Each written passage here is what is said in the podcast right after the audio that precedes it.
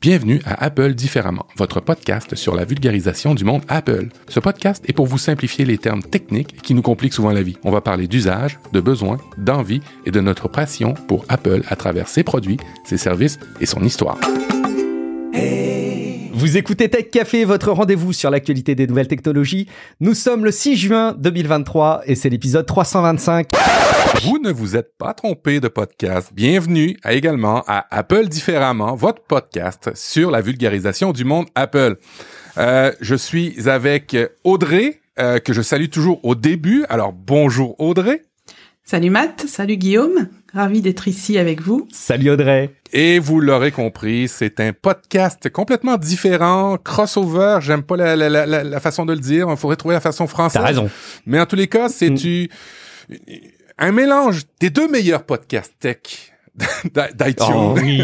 Et on va parler aujourd'hui ben, de la, la conférence qui est euh, qui est sortie euh, hier euh, et avant-hier pour euh, Apple différemment sur la WWDC et on va ben euh, aller dans le vif du sujet et je vais laisser parce que euh, il y a un pro beaucoup plus pro que moi euh, continuer Oh, ouais. à animer euh, avec Guillaume. Vas-y Guillaume. Mais non, je suis pas plus pro que ça, Matt. De toute façon, on est entre amis là. On va parler d'un sujet qui est passionnant parce qu'Apple a enfin présenté son casque de réalité Ouais. augmentée, l'Apple Vision Pro. Et puis, bah, ça désigne nécessairement, peut-être, aux yeux de certains, le futur de la technologie dans le domaine de la réalité augmentée, peut-être même le rapport à l'informatique. Alors, on va voir ensemble si ce futur nous a convaincus. Est-ce qu'il est désirable? Est-ce qu'il est pertinent? On va en discuter ensemble. Je vous rappelle effectivement que je suis Guillaume Vendée, podcasteur technophile enthousiaste et euh, ben oui, je suis accompagné, vous l'avez compris, d'Audrey Coulot, euh, formatrice, autrice et youtubeuse Apple. Et donc, euh, je te redis pas salut Audrey puisqu'on s'est déjà dit bonjour, mais mais euh, mais ravi de te retrouver en tout cas. Bah, je trouve que c'est, je trouve que c'est une bonne idée ce, alors ce crossover, donc ce croisement de podcasts. Euh, Voilà. C'est mieux plus, croisement. Franchement, Apple, on peut les remercier parce qu'ils nous ont trouvé un sujet euh, assez exceptionnel. Il y a beaucoup beaucoup de choses à dire. On n'a pas toute la nuit devant nous malheureusement, mais euh, je, pense qu'on va pouvoir débattre euh, en sachant qu'on n'en a pas parlé ensemble avant de, de ce nouveau produit et qu'est-ce qui va changer. Ouais, on est d'accord. On va, mais vous allez voir, on va avoir plein de choses à dire. Je suis sûr que vous nous attendez en plus, que vous, vous écoutez ce podcast justement pour en savoir un petit peu plus sur nos avis euh, divers et variés. Effectivement, donc je retrouve Matt, mais que vous, vous connaissez maintenant, alias prof du web, avec qui on fait également euh, Real Life. Avant qu'on parle euh, de, de tech et qu'on parle de cette présentation Apple, bah, qu'il s'agisse d'Apple différemment ou de Tech Café ou même de tout autre podcast que vous pourriez apprécier, vous le savez, euh, bah, ils sont forcément gratuits et disponibles sur les plateformes, mais vous pouvez également nous soutenir. Alors on a euh, fait des choix euh, différents euh, euh, dans nos deux podcasts respectifs. Euh, concernant Apple différemment, euh, vous pensez avant tout aux usages des auditeurs. Donc vous avez fait simple, ça se passe avec un gros bouton orange comme tu le dis habituellement Matt. Le gros bouton jaune sur applediff.com, euh, n'hésitez pas, euh, ça, ça nous aide. Et puis ben on s'est donné, on s'est entendu, hein, les auditeurs et nous, avec Audrey, euh, deux épisodes par mois, à condition que ben vous nous aidiez à- en contribuant avec euh, un, petit don. euh, et idéalement. Hein, c'est ce qu'on disait l'autre fois avec Audrey. Idéalement, si vous pouviez y aller en formule d'abonnement, c'est pas obligé de faire un 10, do- 10 euros par mois, peut-être juste 1 euro par mois, mais en abonnement euh, à chaque mois, ben ça fait autant plaisir. J'adore parce que vous avez parlé de ça euh, euh, dans l'épisode dédié au service, donc j'ai trouvé ça extrêmement raccord dans, dans, dans l'approche éditoriale. Euh, pour Tech Café, c'est un peu plus complexe parce qu'on aime bien aussi un petit peu se complexifier la vie, je pense. Hein. Euh, Rendez-vous sur patreon.com slash techcafé pour tout savoir. Euh, en gros, vous contribuez à la hauteur de vos possibilités et surtout si vous le souhaitez et si vous en avez euh, effectivement la possibilité, si vous considérez que Tech Café, c'est un service qui vous est pratique avec sa veille et que vous passez un agréable moment à l'écouter, euh, eh ben, et envisagez peut-être un soutien pendant au moins quelques mois et en échange, vous profiterez d'un flux privé du podcast pour écouter les épisodes sans la pub. Moi, je voudrais dérouler en particulier le, tabi- le tapis rouge à Séverin. Il nous a fait l'honneur de, de s'abonner sur Patreon ces derniers jours. Donc, euh, bienvenue à toi, euh, Séverin. Et puis, on a euh, aussi des avis sur Apple Podcast, sur Podcast Addict, des petites étoiles sur Spotify. Si c'est pas le cas et vous l'avez pas fait à la fois pour Apple différemment et pour Tech Café, on compte sur vous. Vous vous jetez immédiatement immédiatement sur votre application. Moi, j'ai par exemple O'Connor24 qui a écrit sur euh, Apple Podcast depuis la Belgique. Waouh, chapeau pour le dossier sur les intelligences artificielles. Très belle et bonne explication, vraiment intéressante, toujours très agréable à écouter. Merci. Il fait référence effectivement aux dossiers de Guillaume Poggiaspala qui sont disponibles dans le flux du podcast. Quelques épisodes plus haut où vous pourrez tout savoir sur les origines et les fonctionnements de l'intelligence artificielle. Euh, Audrey, une petite question. Est-ce que vous aussi, vous en avez des avis sur les apps de podcast pour Apple différemment? Oui, on a, on a des avis, on a pas mal d'avis. Euh, dernièrement, on en a eu, oui, le 3-4 juin, là, on en a eu plusieurs.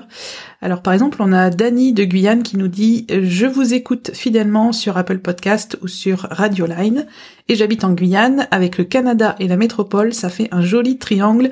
J'ai failli dire amoureux, mais non, géographique. » Merci pour ce, pour ce, cet avis 5 étoiles. Merci beaucoup. Est-ce que vous voulez, euh, vous avez d'autres avis, Matt? Vous en avez plein là. Faut en profiter, faut les valoriser. On, va s'étendre comme il faut là, dans Tech Café avec tous nos tous nos cinq étoiles. Meilleur podcast euh, qui nous vient de Loris L4216. On a toujours des noms euh, particuliers sur, euh, sur iTunes. Excellent podcast, je l'écoute tout le temps et parfois je les réécoute en boucle tellement ils sont super. Bon, alors, mm. c'est pas pour dire. Euh, vous nous donnez tous les deux de précieux conseils. Je recommande ce podcast à tout le monde ainsi que la chaîne d'Audrey et le euh, qui est super. Merci. Merci. Euh, moi, j'ai presque envie de vous en piquer un pour vous le citer parce que vous en avez plein et je suis jaloux. J'adore mon Mac, dit Pesca12 13 le 3 juin 2023. Oui, j'aime mon Mac et tout ce qu'il y a autour. Informaticien de formation, j'ai travaillé 15 ans dans l'environnement Windows.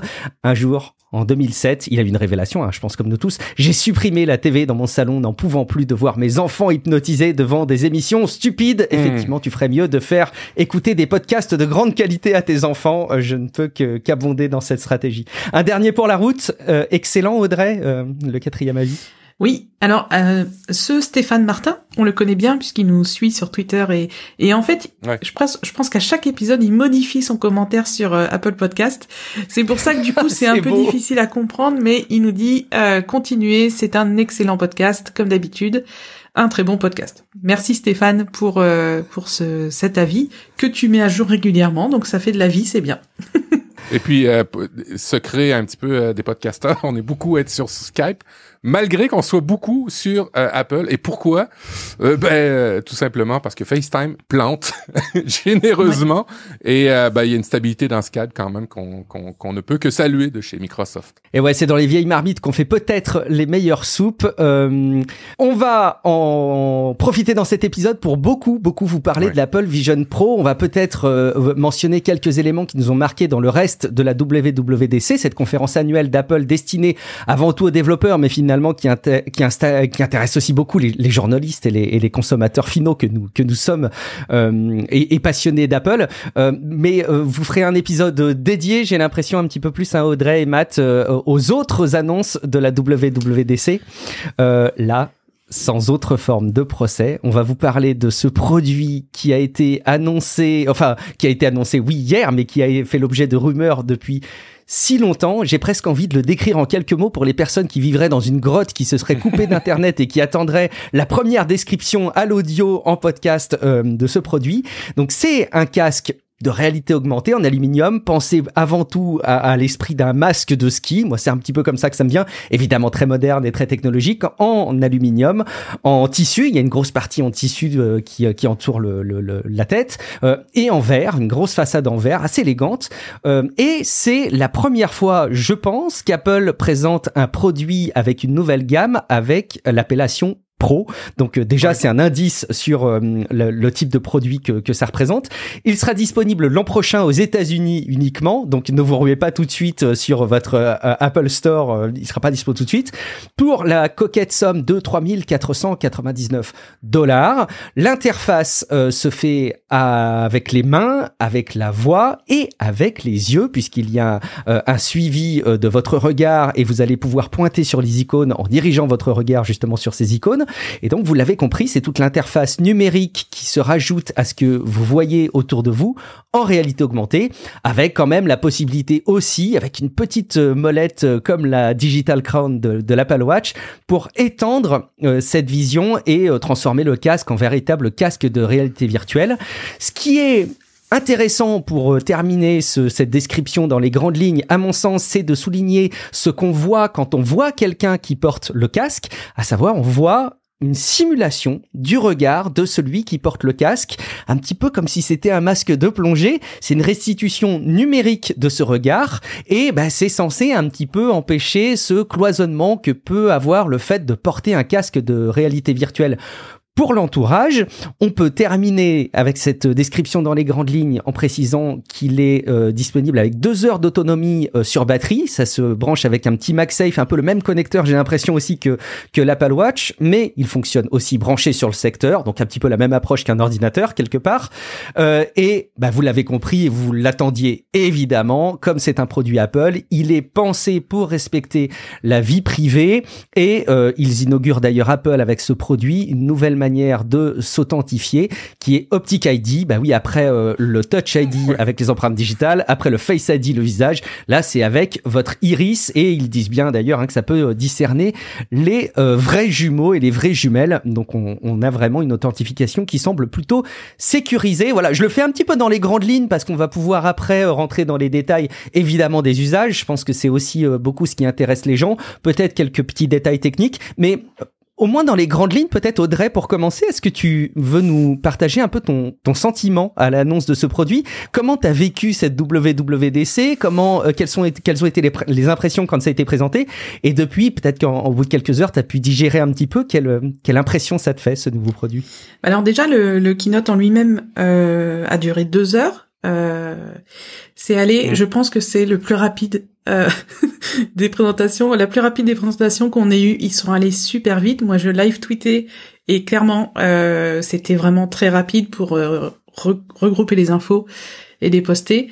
Euh, alors, moi, je pense que le l'Apple Vision Pro aurait pu être un événement spécial à part. Matt, je crois qu'on est d'accord là-dessus. Euh, clairement parce que deux heures, ça a été vraiment une heure euh, à fond les ballons entre les nouveaux Mac, les nouvelles puces, euh, les nouvelles versions d'iOS 17, iPadOS 17, macOS Sonoma. ça a été hyper hyper rapide et après on a eu presque une heure sur le l'ordinateur spatial comme il l'appelle. donc déjà le voilà le, keynote en lui-même, moi je trouve que ça allait beaucoup beaucoup trop vite. Je trouve ça un peu dommage parce que ben on profite sans vraiment profiter. Je sais pas, c'est un peu, euh, on attend ça depuis longtemps et voilà, je sais qu'ils veulent pas nous faire perdre de temps, mais euh, voilà, ils devraient un petit peu réduire la cadence, selon moi, bien sûr. Hein, c'est que c'est que mon avis. À, ce sujet, euh, Audrey, je sais pas, je sais pas si, si ça a été le cas pour toi et Matt aussi. Moi, je me suis même amusé au début à noter le temps passé sur chaque rubrique et ça ça, ça s'enchaînait. Je vais y arriver. Ça s'enchaînait à coup de 10 minutes, de 15 minutes. Parfois, il y avait des segments de 5 minutes. C'était une véritable mitraillette toute la première partie, quoi. Toi aussi, Matt, t'as eu euh, ce sentiment? Bon, Ce que je me suis rendu compte, c'est que la diffusion préenregistrée s'y prête encore plus d'accélérer le rythme. Quand t'es quand t'es dans une salle avec les les euh, ben, les réactions du public, ben, tu, tu marques des temps, euh, tu peux te tromper, tu peux reprendre. je trouve que ça met une pause. Là, ils ont vraiment accéléré. Maintenant, la WWDC, ça s'adresse en théorie à une une classe de, de, de, de, personnes qui sont plus des développeurs, euh, qui sont peut-être habitués peut-être à ce genre de, de, de vitesse-là dans des conférences comme Microsoft, euh, Amazon et ainsi de suite. Mais comme c'est Apple, ben, c'est du grand public. Alors ouais, effectivement, j'avais le même ressenti. Moment de solitude intense que j'ai vécu et je veux le corriger avec cette émission-là. C'est euh, le One More Thing de, de, de, Tim Cook parce que le dernier qui avait fait le One More Thing, ben, c'était avec l'Apple Watch, souvenez-vous. Et j'en avais des frissons et là, quand il a fait le One More Thing, Tim Cook, j'ai eu des semi-frissons. Alors j'ai essayé de revoir mon frisson totalement, et puis ben, j'ai trouvé. Parce que euh, ben, la diffusion à la maison, on peut pas crier tout seul puis avoir des frissons quand tu fais le One More Thing, t'as l'air un peu couillon. Euh, mais euh, il diffusait ça en direct à des développeurs euh, ben, aux États-Unis. Et puis je vais, je vais vous le faire écouter pour qu'on le vive un petit peu. Je vais pour bien faire parce que il faut. One more thing. Bon, alors j'ai corrigé l'erreur historique mm. du One More Thing sans ça frisson. Vous l'aurez avec frisson. Moi, j'ai des frissons là.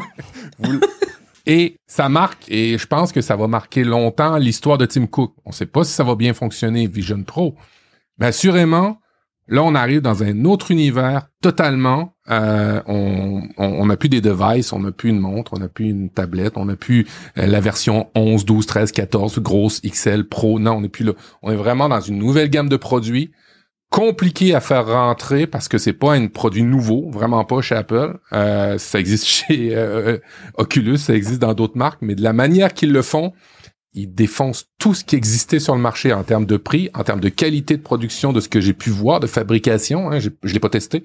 En termes de retour des, des, euh, des gens qui l'ont testé, ils sont en train de défoncer tout. Maintenant, il y a plein de choses à dire euh, sur le produit. J'ai hâte de j'ai hâte de voir votre euh, votre ressenti dès que vous l'avez vu au début parce que on voit une silhouette au début, ça ressemble à, à, une fève un peu, hein, noir sur noir. Et, et quand on l'a vu, quand je l'ai vu comme ça, je fais ah Ouais, ben, c'est pas tant différenciant des autres des autres casques. En fait, nous on dit casque, on va dire masque, on va dire, on va utiliser ces termes-là, mais Apple l'a jamais dit comme ça. Lui. Apple a toujours dit que c'était un, comme l'a dit Audrey là. Tu, tu l'as francisé, j'ai bien aimé le terme. Un ordinateur spatial. Ils ont ils ont compris qu'il y a un frein à l'utilisation de ce genre d'appareil-là pour les autres marques. Et je pense qu'ils ont essayé de mettre la gomme pour qu'il y ait plus ces freins-là, c'est-à-dire isoler les gens, que les gens voient plus les yeux. Ils ont mis plein, plein, plein, plein de choses euh, là-dedans.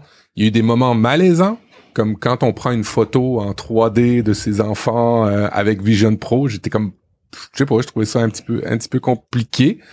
Mais euh, bref, euh, c'est hallucinant. Moi, j'ai lu plusieurs articles parce qu'aux États-Unis, il y a beaucoup de YouTubers qui l'ont essayé. Euh, MKBHD, euh, Mac Rumor, il y en a plusieurs qui l'ont essayé. Il y a beaucoup beaucoup de ressentis super intéressants là-dedans. Euh, ça s'adresse pas à tout le monde, mais dans le nom du produit, on comprend tout de suite qu'il va y avoir un Vision Air, un Vision de base. En tout cas, il va y avoir un autre Vision que le Vision Pro dans quelques années.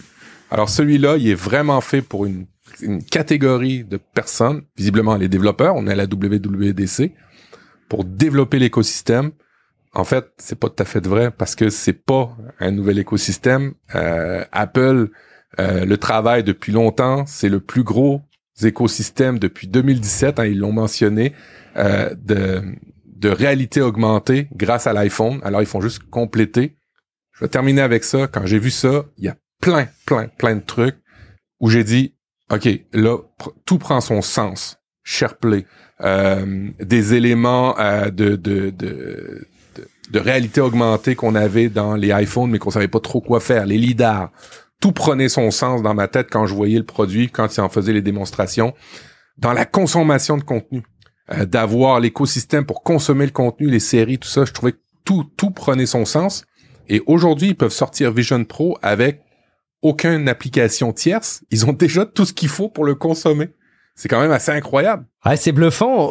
Audrey, justement, toi, alors t'as as, vu cette apparition, t'étais en train de, de, nous dire toi aussi euh, ce que t'as vécu dans la dans la WDC. Euh, c'est quoi ton ton impression que que tu as eu et que tu as maintenant? Alors clairement déjà sur l'aspect physique, Bon, c'est un masque comme on, on l'avait vu dans les rumeurs. Euh, c'est pas ça qui m'a qui m'a scotché plus. Le matériel, moi, c'est vrai que c'est pas forcément ma ma priorité ou ce qui me fait le plus rêver. Par contre, la démonstration de l'interface graphique en trois dimensions, hum. euh, là, je suis restée bouche bée et je me suis dit, je suis dans le futur. Et je pense clairement que euh, c'est l'ordinateur du futur on l'aura pas tout de suite chez nous dans un an, deux ans. À mon avis, c'est euh, déjà il s'appelle Vision, Vision, donc c'est peut-être aussi une vision de l'informatique euh, dans les 10, 15 ans, 20 ans à venir. Peut-être que ça remplacera complètement les ordinateurs. En tout cas, c'est un ordinateur. Euh, je me suis un peu battue sur Twitter depuis hier parce que les gens qui, qui qualifient uniquement de casque de réalité augmentée, ben en fait pour moi ils ont pas compris le produit parce que c'est un ordinateur mais sous une nouvelle forme. Et euh, au lieu d'être face à un écran, en fait, on met un masque sur nos yeux et là on accède à tout ce que contient notre ordinateur. Et c'est ce que j'ai adoré, c'est qu'ils n'ont pas du tout parlé de jeux vidéo. Alors ça, ça m'a, je me suis dit, ils sont vraiment très forts parce que euh, la plupart des casques de réalité augmentée ou de réalité virtuelle sont axés sur le jeu vidéo clairement. Et là, en fait, ils nous sortent un nouvel OS qu'on reconnaît immédiatement parce qu'on retrouve Safari, photo, les notes, on retrouve les réglages, enfin tout ce qu'on tout ce qu'on utilise depuis des années et peu importe l'appareil qu'on utilise. Et moi, ça m'a scotché parce que déjà j'adore les interfaces graphiques et je trouve ça génial la façon dont on les utilise. Et là, le fait de, de piloter l'interface graphique avec son regard, avec ses mains, la voix, j'ai un peu un doute parce que si c'est basé sur Siri, on va en reparler, mais bon, je pense pas que que ça va être le meilleur des côtés. En tout cas, je voilà, quand ils l'ont nommé ordinateur spatial, euh, bah en fait c'est ça. C'est que pour moi, ce que je trouve génial, c'est que peu importe où on va se trouver physiquement, euh, que ce soit en voyage, que ce soit les gens qui sont plutôt nomades, que ce soit les gens qui vivent dans 9 mètres carrés, bah en fait avec ce avec ce masque, on pourra euh, regarder un film et en prendre plein les yeux et on pourra travailler au-delà d'un écran de 13 pouces ou 24 pouces. Enfin, voilà, j'ai franchement des frissons là. Je rigole pas quand j'en parle parce que je pense qu'ils nous ils nous ont montré ce que l'informatique, enfin l'informatique, l'ordinateur euh, serait peut-être à l'avenir et j'espère vraiment que que le public va le comprendre comme ça et qu'on va pas rester dans c'est juste un casque et ça coûte 3500 dollars. Voilà. J'ai euh, j'ai beaucoup euh, aimé le souci qu'ils ont pris tout le long à pas nommer le casque, en fait pas pas nommer le produit comme étant mm. un casque et faire souvent exprès de montrer qu'autour tout vivait quand même et puis que les gens participaient à la vie et ça, c'est juste incroyable. Bon, il y a des affaires qui, qui, qui, qui, ont, qui, sont un peu euh, tricky, là. Euh, euh, tu sais, moi, de, de, de voir mes yeux alors que c'est pas mes yeux, parce que vous allez le voir souvent, hein, il y a beaucoup de youtubeurs qui font des pochettes, il y a beaucoup de trucs comme ça où on voit les yeux à travers. On ne voit jamais les yeux. On voit des yeux, mais c'est pas à travers le casque. Et moi, je l'avais pas compris, ça. En dehors du casque, il y a un écran. Non, hein? Pour, pour moi, c'était vraiment le casque qui redevenait un petit peu transparent et qui laissait voir nos yeux. J'avais pas compris que c'était une reproduction de nos yeux. C'est une reproduction numérique euh, d'ailleurs euh, qui est faite parce que au début, à, l'on, je vais dire l'onboarding, je suis désolé, à la, à la, première utilisation euh, du, du Vision, on, on, te demande de te, de te scanner le visage, de te scanner les oreilles. Enfin voilà, il y a tout un process au, au, au, départ et c'est effectivement une numérisation. Et là, c'est marrant ce que tu dis, Matt, parce qu'effectivement, ça a l'air d'être une, une espèce d'aboutissement absolu de toutes les technologies qui nous ont présentées pendant des années. Enfin, je veux dire, Face ID prend encore plus de sens parce que tu tu te numérises le visage. Et il y a cette restitution numérique qui, je pense, est, est très, est, vraiment bluffante et, et, assez proche du visage d'après ce qu'on peut euh, en, lire. Euh, pour autant, c'est pas le vrai visage et ça se voit aussi que c'est pas le vrai visage. Et il y a ce sentiment-là de vallée de l'étrange. Hein, vous savez, ce concept qui euh, définit un rendu qui est numérique et qui est artificiel, qui se veut tellement proche de la réalité mais il l'est pas à 100% mm. et, et, on voit cette petite différence et quelque part c'est presque plus dérangeant. Moi j'avoue que ce, ce rendu là, je, je, comprends l'intention euh, qu'a Apple et après il va falloir qu'on structure nos échanges parce que sinon on va partir dans tous les sens de sang. Mais euh, la, la, proposition d'Apple est très intéressante euh, et personne ne l'a adressée pour l'instant. C'est de dire quand vous portez un, un, produit de ce type, pour pas le nommer, euh, vous êtes coupé du monde. Bon bah nous on vous montre que non, vous n'êtes pas coupé du monde parce que vous voyez ce qui se passe autour et vous pouvez continuer à interagir sans avoir à soulever. Hein. Si, si, vous avez utilisé un MetaQuest, vous savez que c'est pas trop utilisable, faut l'enlever pour interagir avec le reste du monde. Et inversement, les gens à l'extérieur, et ça c'est pour le coup assez, assez nouveau je pense, euh, voient ce que vous pourriez euh, être en train de voir, ou en tout, en tout cas, à quoi pourrait ressembler votre regard si on voyait de manière transparente. Et c'est malin. Je pense que j'ai pas tous les détails, mais il me semble qu'il y a aussi un, une impression de, de volumétrie euh, quand tu es à l'extérieur du masque et que tu vois le regard, ce qui fait que cet effet 3D est encore accentué et, et probablement encore plus crédible. Mais ça, c'est un, un, coup très malin de leur part. Mmh. Euh, on ne sait pas si ça marchera ou si ça marchera pas, mais ils l'ont adressé et c'est les premiers à l'adresser. Moi, je doute pas une seule seconde que les prochains MetaQuest et compagnie vont intégrer des institutions, probablement pas aussi bonnes d'ailleurs dès le début, mais euh, qui vont euh, vouloir reprendre cette, euh, cette idée. Mais c'est fait de manière à ce que ce soit à mon sens, pas ridicule. Alors j'ai toujours cette réserve de dire c'est tellement proche de la réalité, euh, mais ça l'est pas totalement. Que c'est, moi, je trouve ça un peu flippant, quoi. Et, et, ça participe un peu, je pense, à, à, ces, à ces côtés flippants qu'il y a dans les vidéos. Il y a plusieurs personnes qui décrivent un sentiment à la Black Mirror quand il voit euh, cette restitution là. Euh, tu tu as eu ces sentiments là aussi Audrey? Parce que tu as, parlé d'un grand enthousiasme, tu, tu parles de frisson. Euh, est-ce que euh, on peut aborder l'aspect de la désirabilité presque ben, En fait, je voulais aussi dire avant ça que ce, ce masque il existe aujourd'hui parce que il y a plein d'étapes vraiment liées à l'informatique qu'on a franchies. Par exemple, on n'a plus besoin de support physique aujourd'hui pour transférer des données entre nos appareils. On utilise le cloud. Euh, on n'a plus besoin. Euh, on a aussi la fibre optique qui nous permet de consommer tout ce contenu euh, sans problème, parce que sortir un produit comme ça il y a 5 ans ou 10 ans, même si techniquement, technologiquement, c'était pas possible, il y avait aussi l'aspect fluidité, des connexions internet, etc. Donc en fait, j'ai l'impression que on arrive aussi à un aboutissement où matériellement, on a tout simplifié.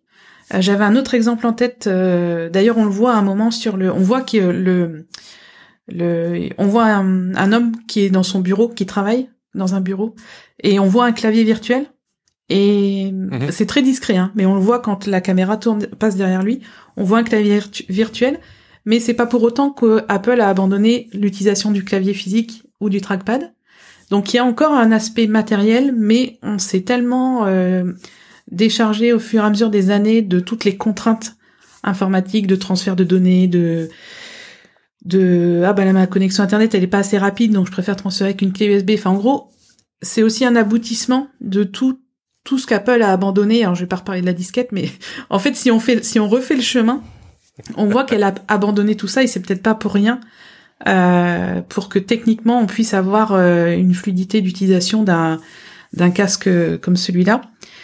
Euh, après la désirabilité, c'est pour l'instant ce qu'il faut se dire, c'est que déjà je pense que Apple met, met ce, je me rends compte que je te pose les questions dans le mauvais sens, Audrey. Je, vais te laisser répondre sur la désirabilité, mais juste avant, est-ce que tu peux compléter? Je me rends compte qu'on n'a pas, expliqué aux gens les usages, parce que vous, dites que c'est un, et c'est présenté par Apple comme étant un, ordinateur spatial. Je pense qu'il faut un tout petit peu qu'on rentre dans les usages. Audrey, qu'est-ce qu'on va faire avec euh, l'Apple Vision demain?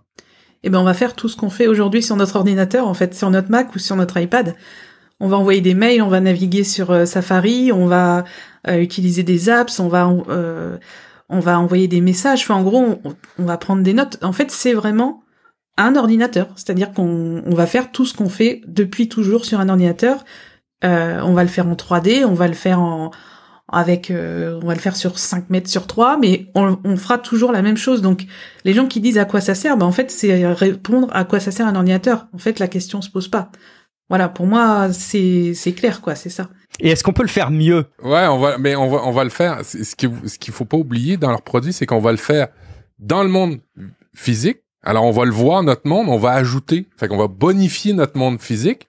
Euh, je sais pas si vous avez vu la démo où il travaille sur son MacBook, il regarde son MacBook, après ça il regarde dans les airs, il a envoyé son écran de son MacBook dans les airs. Ça, c'est juste, tu peux juste faire ça avec un écosystème comme Apple, tu sais, Quest, ils pourront jamais faire ça. Euh, alors, tu peux faire ça comme ça, puis après ça, tu peux être complètement fermé, puis là, consommer du contenu. Alors, tu l'as dit, hein, on peut faire notre travail au quotidien, mais on peut aussi consommer des téléséries sur un mètre, sur un, mur, comme tu dis, 5 mètres par 3. Avant, ben là, là, on, on, on, est un petit peu stupide, on, se tape des écrans d'iPhone pour regarder des séries des fois, mais là, on n'aura plus besoin. On peut être n'importe où, puis on va avoir un écran gigantesque. Et puis en plus, il pourrait être en 3D. Et puis en plus, il pourrait être bonifié parce que ben tu vas pouvoir l'écouter à, clair de lune. Tu vas avoir ta salle de cinéma à mm. toi. Vous vous rendez compte? Mais les auditeurs de Tech Café vont dire ah mais là c'est Apple, ils, ont, rien inventé, tout le monde il le fait. Oui, mais tout le monde ne le fait pas aussi bien avec tout l'écosystème embarqué. C'est ça la grosse nuance, je trouve. Alors Audrey, est-ce que c'est désirable? Alors je, je, je pense qu'Apple a mis ce prix-là aussi pour qu'il ne soit pas accessible à tout le monde dans un premier temps. Euh, parce que si tu, s'il était vendu 500 dollars et qu'il n'y avait pas assez de recul sur son usage réel, parce qu'en gros là il, le présente mais il sera disponible que euh, début 2024, donc il me semble que c'est ça. Donc en fait Apple ils sortent un peu la charrue avant les bœufs comme on dit, donc je pense qu'ils font exprès de le mettre à ce prix-là. Euh, parce que c'est un positionnement haut de gamme, parce qu'on sait très bien que cette année, les appareils qu'ils ont le plus vendus, c'est les appareils les plus chers. Hein. Les iPhone 14 euh, Pro ont, enfin, même si c'était à, même s'ils sont à 1500 dollars, c'est ce qu'ils ont le plus vendu. Donc les gens ont de l'argent pour ce qu'ils veulent. Euh, et ça, Apple l'a bien compris. Donc 3500 dollars, clairement, c'est, je pense que c'est vraiment un positionnement pour dire, on ne le met pas à la disposition de n'importe qui pour l'instant parce que on a besoin de temps. On veut pas en vendre non plus ou en construire non plus des millions. Enfin, je pense qu'il y a plein de choses qui expliquent ce tarif au-delà de la technologie embarquée. Donc, il est en plus désirable parce qu'inaccessible. Et euh, ça fait vraiment une, tirelire énorme à casser. On est d'accord. Euh, voilà, on sait pas, on sait pas quand est-ce qu'il sera disponible dans d'autres pays. Euh, mais moi, ce qui compte, c'est vraiment comme la vision qu'a Apple de l'avenir de la de, de l'ordinateur en fait. Mmh. Que l'ordinateur ne disparaît pas au profit de l'iPad ou au profit de l'iPhone, parce qu'on a eu cette crainte-là pendant longtemps. On s'est dit le Mac, euh, l'interface graphique comme on la connaît sur Mac, euh, c'est, enfin, ça va peut-être s'arrêter. Enfin, on, on, a eu ce genre de questionnement. Je me souviens dans Apple différemment. On s'est dit, euh, est-ce qu'un jour on travaillera tous sur iPad et voilà. Mais en fait, euh, bah non, il y aura autre chose. Donc c'est c'est une bonne nouvelle pour euh, pour l'avenir. On travaillera sur Vision. Hey, quand même, euh, faut saluer la vidéo de Jé- Jérôme Canba qui a fait il y a plus d'un mois et demi, je pense, où il expliquait un peu les usages de ce qu'il pensait qui, allait être du casque de Apple. Puis quand tu parles du prix, à la fin de sa vidéo, il dit mais le prix, quand vous mettez en perspective que le casque pourra remplacer un Mac, un iPad, une télé, un système de son, ben Il est justifié. euh, Ouais. acheter un Mac, ouais, acheter un Mac avec deux écrans, euh, ben, ça commence à être cher. On n'est pas loin du prix du Vision Pro. Alors moi, le prix, euh, non, non, non. Surtout quand, euh, bon, après ça, euh, après ça, au niveau de la, la désirabilité, ben, je pense que je sais pas, je suis assez enthousiaste pour répondre à ta question, Guillaume. Il y a un autre aspect euh, que celui du prix. Euh, moi, j'ai eu des discussions avec des personnes qui me disaient, mais tu te rends compte, euh, enfin, c'est quand même très artificiel de faire de la réalité augmentée. euh, on, on va rajouter un poids carbone incroyable, comme si on n'avait pas déjà assez de problèmes dans l'industrie. Et quelque part, on pourrait aller faire le même raisonnement que celui du prix. Encore une fois, dans une situation théorique et dans un avenir peut-être un peu plus lointain, de se dire si demain tous les appareils qu'on multiplie au quotidien, on les remplace tous par un produit euh, de Mhm. réalité augmentée bien fini qui répond à tous les usages. Bon, je me dis que quelque part l'impact est, est peut-être euh, plus intéressant, mais évidemment c'est des c'est des visions très théoriques à long terme euh, et ça ferait fi de tout le reste. Donc bon, c'est tout ça est un peu compliqué à arbitrer. Mais euh, euh, quelque part, je me demande moi euh, si les gens sont prêts euh, à ce type de produit. Alors ils sont pas prêts à payer 3500 dollars, mais on a bien euh, défini le fait que c'était pas le but. Euh, ça, tu l'as bien expliqué, Audrey. Euh, mais demain, est-ce que les gens vous sembleraient Alors, euh, on va mettre des échelles de temps parce que demain c'est un peu vague. Allez. 2025, est-ce que vous pensez que euh, le grand public est prêt à acheter un casque, mettons moitié moins cher, euh, avec des usages euh, convaincants euh, qui remplaceraient une partie de leurs usages habituels? Est-ce que les limites qu'on pense identifier à ce stade, qui sont celui de la batterie, euh, qui fait que bah, il y a deux heures d'autonomie si vous n'êtes pas branché sur le secteur? Est-ce que le fait de devoir porter quelque chose sur la tête, euh, on n'a pas encore d'équivalent aujourd'hui à ce point-là. Est-ce que le fait de pas pouvoir profiter de divertissement de manière aussi collégiale qu'on ne le fait aujourd'hui devant une télé avec euh, euh, son conjoint, sa conjointe, ses enfants. Est-ce que tout ça, vous pensez que ça, ça pourrait être levé grâce à la proposition d'Apple? Match, te vois hocher la tête. Ouais, ben une des briques puis je l'ai dit d'entrée de jeu, mais une des briques qu'Apple a amené il y a quelques années, c'est SharePlay. Et pour moi, je suis convaincu euh, qu'avec un genre de masque d'ici plusieurs années, probablement que ben une famille comme la mienne, très Apple, on va tout avoir nos, nos masques. on va cette on va on va avoir notre visage notre visage scanné, ce qui fait qu'on aura un rendu de la personne en face avec le masque, sans le masque. Alors on se promènera avec un masque, mais personne ne verra le masque. Euh, Non, mais projetez-vous, projetez-vous, ok? Euh, Alors moi je vois ça, euh, je, je- je- c'est c'est c'est difficile de s'avancer, puis sûrement que ce, ce bout de clip-là ça serait repris dans trois ans et me dirait, ben tu pensais qu'il y aurait... Mais assurément, euh, ce qui est en la faveur, par contre, euh, du masque euh, d'Apple, c'est l'écosystème. C'est l'écosystème qui va bien. C'est que c'est euh, si t'as toute ta famille là-dedans, tu peux parler avec toute ta famille en FaceTime, quasiment, quasi en vrai. Euh, si t'as tout ton écosystème là-dedans, tes notes, euh, ton application, ben, je sais pas 2025 si tout le monde va l'avoir. Mais assurément que ça va intriguer beaucoup plus de personnes d'ici 2025 que Oculus et compagnie.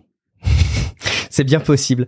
Euh, il y a un point, moi, qui m'a servi de bascule aussi dans cette présentation. Je pense que c'était fait euh, pour créer euh, cet effet-là, euh, probablement auprès des gens qui suivaient la conférence. C'est quand Bob Iger, le, le big boss d'Apple, est, est venu sur scène. Alors non pas pour ce qu'il a dit, parce que finalement c'était un discours assez institutionnel, de grands dirigeants d'une grande boîte à la hauteur de ce qu'on peut attendre de sa prise de parole, mais après tous les exemples de divertissement. Moi, j'avoue qu'avant, je me suis dit, il nous présentait le casque en disant disant avec Vision, vous pouvez faire ceci, vous pouvez faire cela, vous pouvez faire cela. Et à ce stade, j'avais encore du mal à me dire, mais finalement, pourquoi est-ce que je le ferais avec Vision alors que je le fais aujourd'hui très bien et sans euh, aucune friction ou le moins de friction possible, en tout cas, j'ai pas l'impression, avec les appareils actuels. Et euh, il y a eu la démonstration du divertissement euh, ah tel que présenté par euh, Disney. Ils s'y connaissent hein, en divertissement. Ils sont pas allés, t'as raison Audrey, dans la caricature du jeu vidéo qui serait probablement assez imparfait et, et, on peut faire la petite parenthèse sur le fait qu'Apple euh, ont présenté des euh, évolutions notamment pour macOS pour le jeu. Il y a un mode jeu dans la prochaine version de, de, macOS qui vous permet de dédier toutes vos ressources aux jeux vidéo. Euh, ils ont aussi fait des évolutions sur la manière de porter les jeux vidéo sur Mac. Ils promettent j'attends de voir mais que les jeux peuvent être adaptés en quelques jours. Mais c'est ça qui, qui qui enfin tu vois qu'ils prennent le contre-pied de tout parce qu'en fait ils nous parlent de jeux vidéo sur Mac qui est la pire la pire plateforme qui a jamais existé pour faire du jeu vidéo. et ils nous sortent un casque. Il y a Photoshop, il y a Photoshop sur Mac. Ils, nous sortent un casque de dingue et ils nous parlent pas de jeux vidéo, tu vois. Enfin, c'est ça qui est fou, c'est qu'ils ont vraiment leur vision des choses, de avec quoi faut faire tel ou tel truc. Euh, je Vas-y, vas-y. J'ai perdu le fil, mais j'avais autre chose à ajouter tout à l'heure, mais je, je vous laisse, je te laisse continuer je, je faisais, mais tu, tu, peux revenir dessus quand ça te revient, mais, mais, mais moi, ce qui m'a marqué, euh, c'est de voir donc que j'étais plus convaincu par Disney qui parlait du casque d'Apple. Là aussi, petite parenthèse pour dire, j'avais vu tout un thread il y a ça quelques semaines assez lunaire, mais pourquoi pas, euh, qui disait que ce serait le moment parfait en 2023 où euh, Apple devrait racheter Disney parce que ils ont le cash pour le faire, parce que Disney va pas aussi bien qu'avant financièrement et parce que la complémentarité des deux serait complètement dingue. Alors je me disais, ouais, c'est vraiment lunaire. Puis là, j'ai vu les deux associés sur scène, je me suis dit, punaise, ça ferait quand même vachement sens. Euh, en tout cas, et d'ailleurs la bourse s'y est pas trop trompée puisque l'action la, Apple au moment des, des, de la présentation, ça a coïncidé avec un petit décrochage quand même. Par contre, Disney, ça s'est un petit peu, euh, ça s'est un petit peu envolé à ce moment-là. Donc en tout cas, c'était intéressant de voir qu'ils ne prennent pas le parti pris du jeu vidéo, même s'ils ont travaillé avec Unity, qui est une plateforme de développement de, de jeux vidéo, et, euh, et, et, on imagine bien qu'ils ont quand même ça euh, dans, dans, dans leur carton.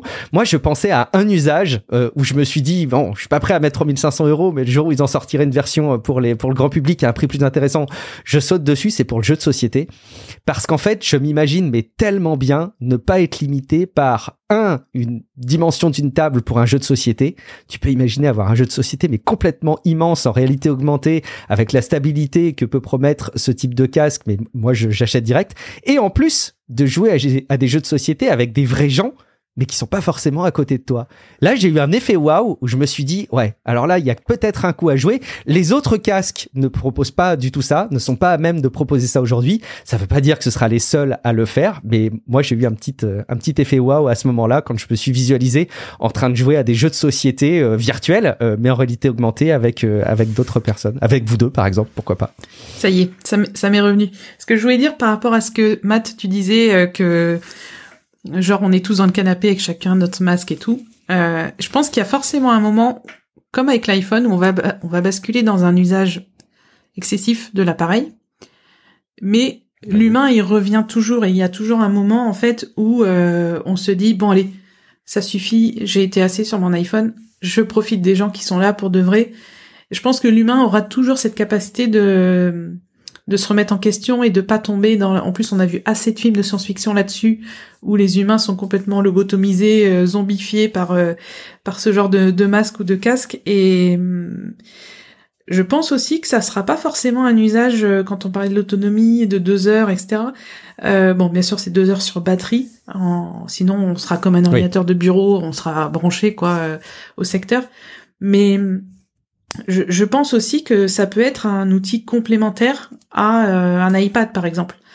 Euh, et par rapport au prix, si on réfléchit aujourd'hui à un MacBook Pro euh, avec une grosse configuration, on n'est pas si loin que ça des 3500 dollars. Donc pour moi en fait le que ce soit le prix, l'usage, tout peut être justifié par les besoins de la personne en fait et de l'utilisateur et surtout dans un usage professionnel. Je pense qu'effectivement, euh, de toute façon, la justification euh, des, des, usages, du prix, etc. Je pense qu'il faut pas qu'on tombe dans un piège qui, qui, est facile et qui est gros et qui nous est tendu. Euh, on nous attend à ce qu'on saute à pieds joints dans ce piège et, et, et, la communauté Twitter saute forcément beaucoup dans ce dans ce piège. C'est de résumer euh, l'annonce d'hier à un produit. Je pense que ce qu'a présenté Apple hier, euh, alors je sais pas si ça marchera. Franchement, j'en ai j'en ai pas de conviction absolue aujourd'hui. Il y a des trucs qui sont excitants, ça pose aussi plein de questions sur l'adoption, on les a abordées ensemble. Mais il me semble que ce qu'il faut voir plus qu'un produit, c'est une gamme, c'est une démarche, c'est une proposition d'usage, c'est quelque part un écosystème qui peut être euh, mis en synthèse dans un produit euh, technologique. Et si on nous dit, euh, bah, vous trouvez pas que c'est un peu cher? Oui, mais encore une fois, c'est une première proposition destinée aux développeurs pour démontrer des usages pour une nouvelle gamme qui va euh, s'affiner dans le temps. Et on peut souligner hein, une dernière chose, euh, que c'est un enseignement peut-être qu'on avait même en tant que consommateur et en tant qu'early adopters, comme on dit. Euh, le premier iPad, c'était pas l'iPad qu'il fallait conseiller. Bah la première Apple Watch, c'était pas la première qu'il fallait conseiller. Les premiers produits d'une gamme d'Apple sont jamais euh, les plus satisfaisants. Ça crée des frustrations. Et je pense aussi que ça participe à cette proposition d'avoir un premier produit qui soit très costaud, qui soit pas limitant et qui soit pro, euh, du coup, effectivement, euh, pour convaincre euh, des usages et, et, convaincre aussi les, les early adopters. Puis, puis quand on a reçu la, la première Apple Watch, ça devait être destiné à, à, avoir une gamme d'applications incroyables sur l'Apple Watch. On devait tout faire avec l'Apple Watch. Finalement, on se rend compte que ça devient de plus en plus un outil euh, pour mesurer sa santé, son bien-être, euh, euh, le, de mesurer euh, certaines euh, courbes au niveau de ton sport. Mais l'écosystème d'application, ça va se générer plus maintenant dans des complications, dans des widgets maintenant avec le nouvel OS de, de, de, de l'Apple Watch. Mais tout ça va maturer, va macérer là, dans le dans, dans l'écosystème et, et finalement c'est l'usage des gens qui s'utiliseront en bout de ligne, qui en fera euh, le, réel usage de, tout ça. L'iPad n'était pas était destiné à juste consommer au début. Rappelez-vous, hein, Steve Jobs dans son canapé, à regarder un journal. Euh, L'iPhone euh, devait juste être un iPhone et consommer sur Internet. Maintenant, c'est une plateforme complète. Alors, à la sortie d'un produit, euh, faut pas se fier à ce que ça sera dans 5, 5 10 ans. Une fois qu'on a dit ça, la sagesse à rattraper Tim Cook en disant bon là on va y aller avec le plus cher avec euh, on va le nommer pro et puis on le sort à la WWDC pour bien faire comprendre qu'on veut développer un truc avec les développeurs et puis on verra après ça ce qui va ce qui va en arriver je pense qu'il y a euh, un, un, truc qu'il faut qu'on clarifie quand même, hein, et c'est pas du tout ce qu'on dit euh, euh, tous les trois. On n'est pas en train de dire qu'ils ont gonflé artificiellement le prix. bon, effectivement, en termes de proposition de, de valeur, évidemment, on, a, on, on, cible pas le grand public, mais ça veut pas dire que le produit il coûte pas cher et qu'ils ont doublé le prix pour le plaisir. Je crois vraiment que technologiquement, c'est un produit qui a fait l'objet de beaucoup de recherche et développement et forcément qui est cher à produire, à construire. il est question d'ailleurs d'usines d'assemblage qui galèrent un petit peu euh, tellement le, produit semblerait complexe à assembler. C'est des rumeurs, mais, on a toute bonne raison d'y penser. Euh, juste d'ailleurs, on va pas être exhaustif sur le descriptif matériel, mais peut-être qu'on peut en, toucher quelques mots aussi. Et si vous voulez rebondir sur euh, une partie ou, plusieurs, vous, vous pourrez le, le, faire dans la foulée. on a jusqu'à 23 millions de pixels sur une dalle, sur deux dalles en fait micro LED, ce qui constitue l'affichage intérieur. Un son au passage qui s'adapte à l'environnement. Alors ça c'est intéressant aussi de voir que Apple n'a pas présenté le casque comme étant euh, juste de la vision et vendu avec une paire de AirPods ou AirPods Pro, euh, mais c'est vraiment du son qui sort du casque euh, de manière adaptée pour qu'on l'ait à, proximité évidemment sans que ça fasse office de, de haut-parleur. Là encore une fois, sans doute pour pas avoir cet esprit de cloisonnement de l'utilisateur avec son entourage, mais c'est un son qui s'adapte à l'environnement en plus et il a la possibilité de, de, de mesurer un petit peu comme le fait le HomePod d'ailleurs l'environnement physique pour pour s'adapter à ce son-là.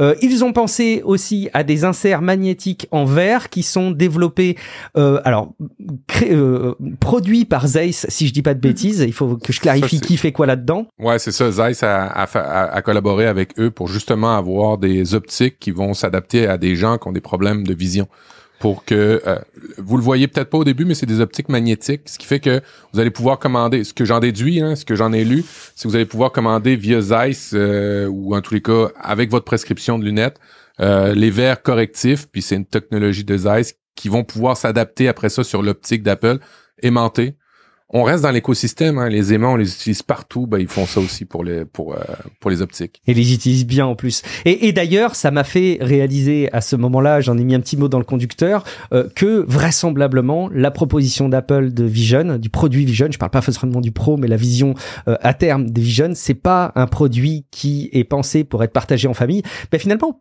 comme l'est un peu l'iPad. Hein, euh, si vous regardez aujourd'hui, l'iPad c'est pas un produit euh, multiprofil. L'Apple Watch que tu montres, euh, Matt, tout pareil. Été très étonné qu'il y ait du multiprofil qui arrive sur euh, tvOS parce qu'ils auraient très bien pu rester complètement figés dedans. Ça fait quand même beaucoup plus de logique de pouvoir avoir plusieurs profils sur le sur l'Apple TV. mais le Vision d'Apple, je le vois pas comme étant un produit qu'on va partager en famille. Alors ça, ça me rassure pas parce que ça veut dire que c'est un gros budget qu'il va falloir prévoir à terme. Et puis juste pour terminer ce, ce panorama du, du, contenu technologique. Il y a une puce M2 qui fait tourner euh, cette, ce casque.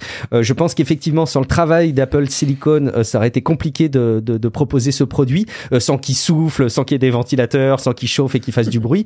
Et il y a une puce R1 aussi. Alors j'espère qu'on en saura un petit peu plus, mais il me semble que c'est un composant qui va aider à beaucoup gagner en fluidité et en adaptation par rapport à l'environnement réel. Il faut dire que l'interface d'interaction qu'on a, on l'a dit, c'est le regard, c'est la voix. Bon, euh, en tout cas, c'est avec Siri, donc euh, à voir jusqu'où ça peut aller dans le dans, dans l'efficacité. Mais c'est aussi des petits gestes et les démonstrations ont l'air aussi bluffantes par rapport à ça. C'est que les caméras voient les petits gestes que vous faites avec votre main et simplement si vous avez euh, le, le fait que vous pinciez les doigts, que vous les glissiez sur le côté ou en haut, sans pour autant faire des grands gestes comme un chef d'orchestre, a priori l'interface réagit très très bien à ces mouvements-là. Et je pense qu'effectivement, il faut une puce probablement dédiée pour s'adapter en temps réel à l'environnement physique. et puis, bah, plein de technologies de toute façon qu'on va euh, avoir en, en, détail et qu'on va être décortiqué euh, à l'avenir euh, et le tout appuyé avec un nouveau système d'exploitation Vision OS qu'ils ont détaillé par par certains aspects. Il y a un, un, un, thread aussi, un tweet assez long qui a été partagé sur sur Twitter d'une personne qui a bossé sur le projet Vision Pro chez chez Apple et qui lui parlait de travaux sur le plan neurologique mm. pour arriver à anticiper quand le regard va probablement sélectionner une icône pour cliquer, je mets des gros guillemets, euh, sur cette icône, euh, ça veut dire que pendant des années, ils ont travaillé les moindres détails et quelque part, c'est presque rassurant de voir qu'ils ont pris très au sérieux le développement de ce produit et qu'ils considèrent pas ça comme étant euh, un casque de réalité augmentée de plus. Mm. si on avait besoin d'une preuve en plus pour s'en rendre compte, elle était là. Audrey, quand tu vois ce panorama technologique, je sais pas, est-ce que tu as un enseignement, une remarque, une contradiction peut-être par rapport à ce que j'ai dit Alors, par rapport au, à, à la qualité de alors c'est pas un écran du coup, mais à, à, ce qu'on voit, c'est l'équivalent de deux écrans 4K. Je pense c'est plus parlant que 23 millions de pixels. Ouais, donc c'est comme si on voilà on avait un écran 4K par œil, donc c'est quand même euh, c'est quand même énorme. Le son est en audio spatial, donc euh, ça aussi voilà ça fait partie de, la qualité et de de l'environnement. Euh, le son s'adapte à l'environnement aussi. Des bruits extérieurs, je pense comme les nouveaux enfin la nouvelle fonctionnalité qui arrive sur les AirPods Pro. Euh, au niveau des verres, euh, en effet, Mathieu, tu, enfin, je me demande si du coup, par exemple, nous on a des lunettes. Euh, commander les verres chez Zeiss, à mon avis, ça va augmenter la facture. Surtout qu'on change quand même, notre vision change quand même assez régulièrement, enfin tous les 4-5 ans, quoi. Donc, euh, je me demande si simplement en portant des lentilles, ça suffirait pas.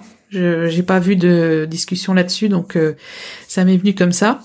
Et par rapport aux familles, euh, si ça se trouve, Optic ID euh, qui va qui va alors qui permet en effet de cliquer au regard, je pense que on peut peut-être faire reconnaître plusieurs visages comme on peut le faire avec Face ID ou plusieurs empreintes avec euh, Touch ID.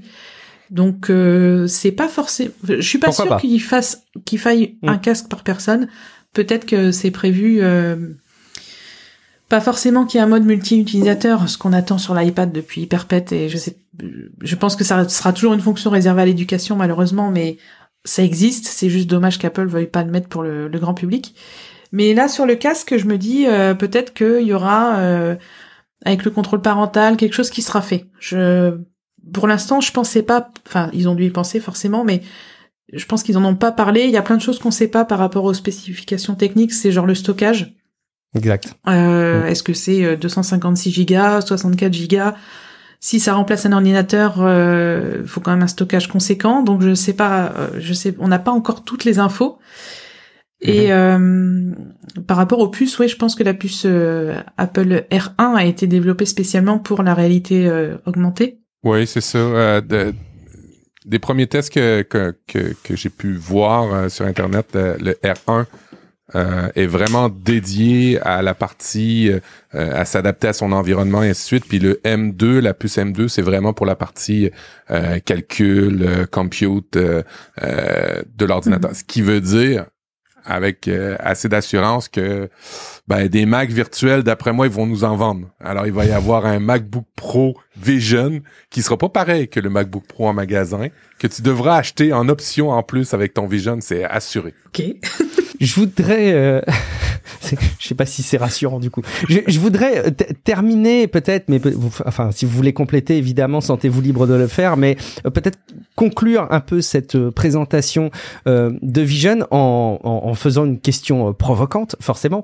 Il y a quelques jours, Meta a pensé anticiper cette annonce en présentant un Quest 3, hein, donc c'est une nouvelle itération du Meta Quest qui est très loin de la proposition de valeur d'un Apple Vision. Je pense que c'est même pas l'objet de, les comparer. Le 2 est toujours dispo et ils disent qu'ils vont euh, le maintenir encore pas mal de temps euh, et être un peu moins cher. Euh, malgré tout, il y a un truc, moi, qui me manque un petit peu dans la description utopique de ce Vision.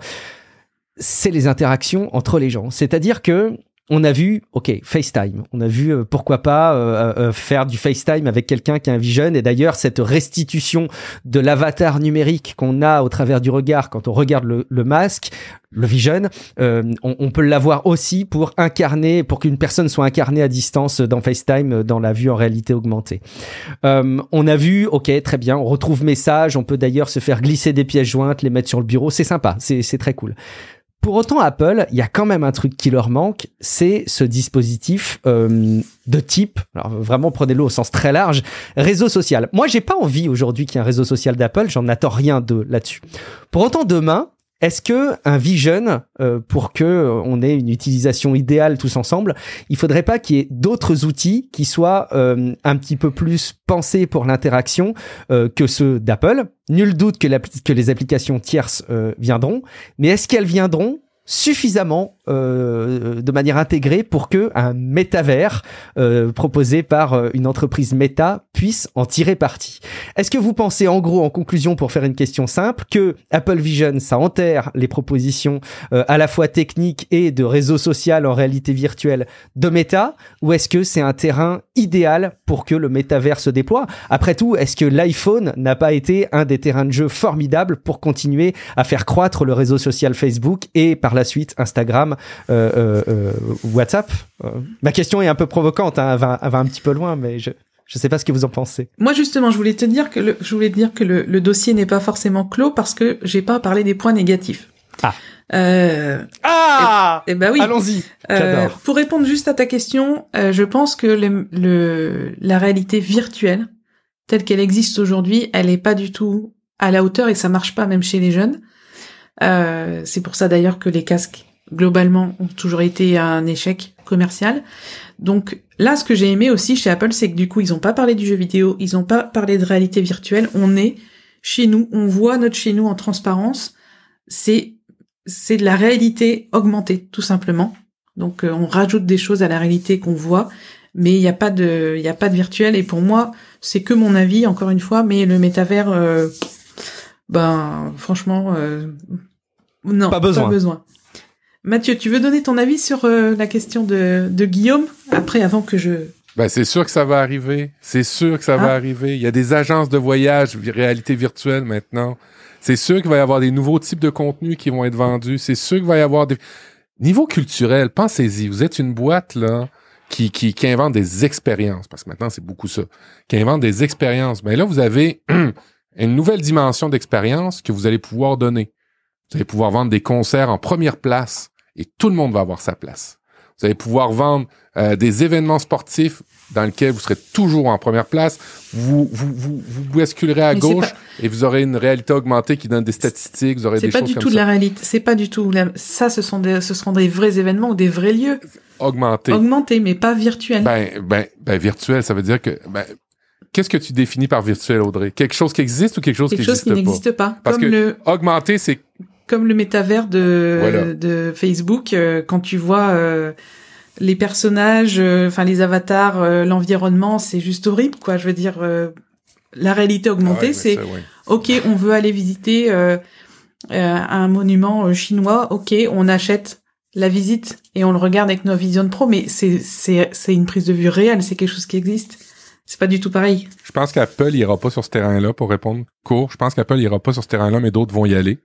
Apple ira peut-être sur la, la, la, la proposition du genre aller visiter la, la Lune, euh, des choses réelles, mais qui sont impossibles pour toi d'aller visiter. C'est pour ça que je parlais de, de, de spectacles ou d'événements euh, sportifs.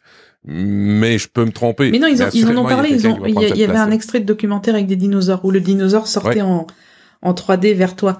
Donc, euh, je pense que pour euh, les visites, euh, le revivre une époque lointaine où il y avait des dinosaures et tout ça, on va le vivre. Mais ouais, c'est pas, c'est pas, pas, dans l'ADN d'Apple, hein, en plus, ça. Ouais. Bah, c'est de la consommation de contenu, quoi. Oui, mais de, revu- de refaire un, un Apple TV Plus, création de contenu, OK. Mais en dehors, dans son écosystème Apple Watch, euh, Mac et ainsi de suite, ils ont jamais fait un Clippy, euh, le trombone comme euh, Microsoft. Ils ont pas fait des, des trucs bizarroïdes comme ça, Apple. Tu sais, ils ont pas eu de, d'avatar euh, en 3D qui bouge. Euh, Tu sais, Siri, c'est c'est une boule avec des formes à l'intérieur. C'est jamais quelque chose de concret, virtuel. Je pense qu'il c'est pas dans l'ADN d'Apple de faire ça. Il, il laisse les autres se casser la gueule peut-être sur ce terrain-là. Moi, je suis étonné de pas voir plus de présentations justement de Mimoji, qui au contraire sont des avatars euh, hyper pertinents fortes, hein. pour. euh, Ouais. Tu vois, je, je pense que je préférerais faire un FaceTime avec euh, avec ma maman euh, en Mimoji euh, plutôt que d'avoir sa restitution en 3D euh, un peu euh, un peu flippante euh, comme ils nous l'ont présenté. Mais bon, c'est c'est que mon avis. Bon, je, je sors de ma question provocante de, de, de métavers. Audrey, tu étais en train de nous dessiner le fait que tu avais quelques euh, critiques et, et des réserves, des aspects Ah. un peu plus négatifs que tu as identifiés. Euh, déjà, il y a une séquence que j'ai pas trop aimée. C'est quand le père de famille euh, prend en photo ses enfants avec Ouais. le Vision Pro, Ah. parce que on peut prendre des photos avec le Vision Pro. Et clairement, ça m'a gênée parce que je, si je me rappelle de moi enfant, je me souviens que le regard des adultes c'était très important. Et là, euh, j'ai senti un espèce de malaise où je me suis dit euh, autant prendre une, une photo avec un appareil photo, même si on est un peu caché par l'appareil, la personne est quand même là. Cette, cette scène-là, elle m'a un peu gênée dans le rapport euh, qu'on a avec euh, notre entourage. Et globalement, c'est le reproche que je ferais à ce type de produit. Alors, c'est pas forcément que celui d'Apple. Euh, par exemple, si on est au bureau avec des collègues, comment on leur montre notre écran? On veut leur montrer, euh, tiens, j'ai fait ce graphique-là, qu'est-ce que t'en penses? Voilà. Enfin, c'est pour moi en fait, il y a vraiment quand même un, un sentiment de pas d'enfermement, mais de, de de solitude un peu. Comme quand on veut regarder un film avec son conjoint sur le canapé, il y en a qui m'ont dit ouais mais si chacun a son casque on peut mettre SharePlay mais enfin on, on tombe dans des choses qui qui qui, qui perdent du Il sens. mérite quoi. pas d'être ton conjoint s'il a pas. Ouais, mais ça mérite pas d'être ton collègue ou ton conjoint s'il y a pas Vision Pro. Franchement. Non, mais sans déconner, c'est c'est c'est pour moi quelque chose de voilà, c'est cet aspect-là qui me gêne. Par contre, si on on vit seul, on consomme son contenu seul, euh, on peut faire un SharePlay bien sûr pour regarder un film avec un copain qui se trouve à 200 km, là ça se justifie. Par contre, avec quelqu'un qui est assis à côté à côté de nous, je trouve ça je trouve ça assez étrange, euh, d'autant plus qu'on je sais pas vous mais Parfois, moi avec ma compagne, on a des interactions sans se parler quand on voit une scène qui nous rappelle quelque chose ou parfois il y a juste des, échanges de regards euh, et là, ben on les aura pas. Et voilà, pour moi, les, les, les points négatifs sont vraiment liés au rapport aux autres et à la communication avec les autres. C'est c'est quelque chose que je trouve euh, ben, qui peut être gênant quand on travaille en entreprise ou avec sa famille et je pense qu'il va vraiment falloir que les parents euh, s'autodisciplinent. Pour, euh, il y a eu deux scènes avec les enfants, hein, le, le, père, le père qui prend ses filles en photo Ouais. et un qui relance le ballon. Donc ça, c'était vraiment pour nous montrer qu'on n'est pas isolé de son environnement, Ouais. mais quand même, quand même, c'est, ouais, ça m'a un peu gêné. Est-ce que c'est si difficile que ça de retirer un Vision pour donner un coup de pied dans le ballon avec son enfant? Mais c'est c'est marrant ce que tu dis Audrey parce qu'en fait ça me fait réaliser. Je l'avais pas vraiment bien formalisé euh, depuis que j'ai vu la WWDC. Je me rends compte quand tu quand tu expliques ça qu'en fait, à chaque fois que euh, dans cette conférence nous a été présenté un usage euh, à titre individuel, moi, je suis chaud. En fait, voilà, je suis chaud. Euh, Ouais. Je pense que globalement, je peux être chaud avec des appareils euh, équivalents s'ils sont aussi bons, etc. Pas forcément celui d'Apple. En tout cas, voilà, les usages qu'ils ont décrits, si on arrive à faire ça, moi, ça m'a convaincu. Dès qu'on se remet dans une réalité où il y a des gens chez soi et où on n'est pas seul, bah ça me Mm. dérange. Et vous voyez la, la- la question de la désirabilité dont je parlais tout à l'heure, moi c'est là où elle atteint aujourd'hui hein, dans ma vision des choses et peut-être qu'on va changer, qu'on va adopter le produit et que ces problèmes-là ils seront levés euh, parce qu'à l'époque quand on a vu arriver les, les smartphones, même si ça a été moins soudain et peut-être moins emblématique, euh, bah, ça a changé notre rapport aux autres aussi. On a pu avoir des remarques négatives, mais je trouve que là on va un cran peut-être un petit peu plus loin et euh, effectivement le rapport aux autres me semble plus profondément bouleversé et c'est là où j'ai un peu de mal à, à, à les suivre. Et encore une fois, moi, ce regard 3D numérique ne répond absolument pas. C'est bien d'avoir cet exercice-là, euh, mais C'est du fake. ça, ça ne résout pas le problème. Et, et voire, Ouais. voire même, ça l'accentuerait presque, en fait, à mon avis. Mais bon, voilà, c'est un peu mon sentiment. A- Allez dans les transports en commun, sortez, là. Vous voyez beaucoup d'échanges humains? Vous voyez beaucoup de gens qui ne regardent pas leur téléphone constamment? Absolument. T'as raison. T'as raison. Vous voyez que ça? Dans le La métro seule parisien. différence, euh, ben ouais, la seule différence que vous voyez avec Vision, c'est que là, il est vraiment coupé. Je pense que c'est ça qui vous dérange. Mais dans les faits, au quotidien, pensez-y, là. Est-ce que vous lâchez souvent votre téléphone dans les transports en commun avec des gens, des choses comme... Audrey, je sais un peu, ouais, OK. Mais Ça dépend dans tu... les faits, voilà, ouais, c'est ça. Peut-être en Bretagne, vous Ah, lâchez tu, plus. tu vis dans un village, clairement, euh, les gens, euh, ils ont pas leur téléphone à la main comme à Paris, évidemment. Tu- Je vais à la poste ce matin, on attend, on n'a pas notre téléphone, on n'est pas en train de regarder notre téléphone. Donc, c'est- euh, bien sûr, dans les grosses villes, c'est euh, accentué. Euh, Mais il y a des études qui sortent que, il y a des études, je les ai lues- j'en j'en ai lu quelques-unes. Le rapport au téléphone dans les nouveaux-nés, quand une mère allait, elle regarde plus son enfant, elle regarde le téléphone. Il y a beaucoup d'études hein, qui sortent par rapport et à je vais, ça. Et alors, qu'est-ce que tu préfères, toi? Oui, je vais Audrey, équilibrer vas-y. avec le père qui lisait son journal et qui s'occupait pas de ses enfants en 1950. Voilà, comme ça, l'égalité homme-femme est respectée dans cet épisode. Exactement. T'as bien fait.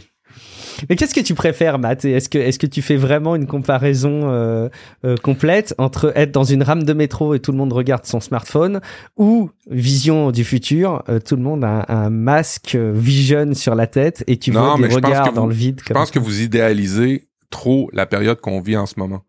On est très individualiste. À certains égards, on le devient de plus en plus dans nos rapports au quotidien. Et c'est pas vrai que ça va être une coupure totale. Ça va juste apparaître d'être plus une coupure totale avec un Vision Pro. Mais c'est pas mieux si moi, je suis pendant deux heures sur mon téléphone en train de faire des médias sociaux dans le salon avec la famille. Je suis désolé. Euh, J'ajouterais quand même qu'Apple n'a pas du tout euh, n'a pas du tout montré l'utilisation du casque en extérieur. Euh, C'était toujours dans une, soit dans une, un bureau, à la maison ou dans un avion, mais pas dans la rue. Donc, euh, je pense aussi qu'ils font passer le message que ce produit euh, se limite à un type d'usage. Hmm. Euh, et c'est pas un appareil mobile dans le sens où on l'emmène partout euh, avec soi. euh. Je trouve ça intéressant qu'ils aient montré un avion dans un avion. Parce qu'un avion, quand t'es 9 heures dans un avion, euh, clairement, faut s'occuper et avoir un casque comme ça, pourquoi pas, clairement. Et hum, voilà, je voulais juste préciser ça que le, le on n'a pas vu d'usage en extérieur, euh, vraiment dans, en extérieur, quoi, dans la rue. T'as raison, ils ont pas présenté Apple Plan qui te permet de faire du vélo avec ton Vision, avec les indications. Non, mais c'est oui, comme c'est les lunettes trivial, de mais réalité euh, Euh, augmentée qu'on voit depuis euh, Mm. 15 ans et qui marchent pas, en fait. Euh, bon, j'ai- j'ai- en fait, c'est marrant parce que à échanger tous les trois, je sais pas si euh, vous êtes euh, convaincus. Bah, c'est peut-être, enfin, encore une fois, si vous avez des éléments que vous voulez rajouter et qui vous semblent importants à souligner, euh, euh, n'hésitez pas à le faire. Mais, mais sinon, on peut, on peut commencer à conclure. Moi, j'arrive pas à savoir en quelques mots si jamais. Vous trouvez ce nouveau produit, je parle pas du Vision Pro, hein, je parle plutôt de la gamme qui va maintenant sortir au fil des années. Euh, vous, vous, vous, vous la jugez bonne ou mauvaise? Elle est, elle est dure ma question, je sais pas comment la poser. C'est ben, c'est assurément un nouveau terrain de jeu. Sur cet axe-là, moi, je suis très, très enthousiaste. Sur l'axe des usages et ce que les gens vont en faire, j'ai j'ai malheureusement peu de j'estime de moins en moins les humains sur certains aspects hein quand tu dis ah, on va se régulariser. Ben non non non. On dit que la planète part en, couille depuis des années et puis ça continue en Amérique du Nord avec des camions de plus en plus gros avec des consommations.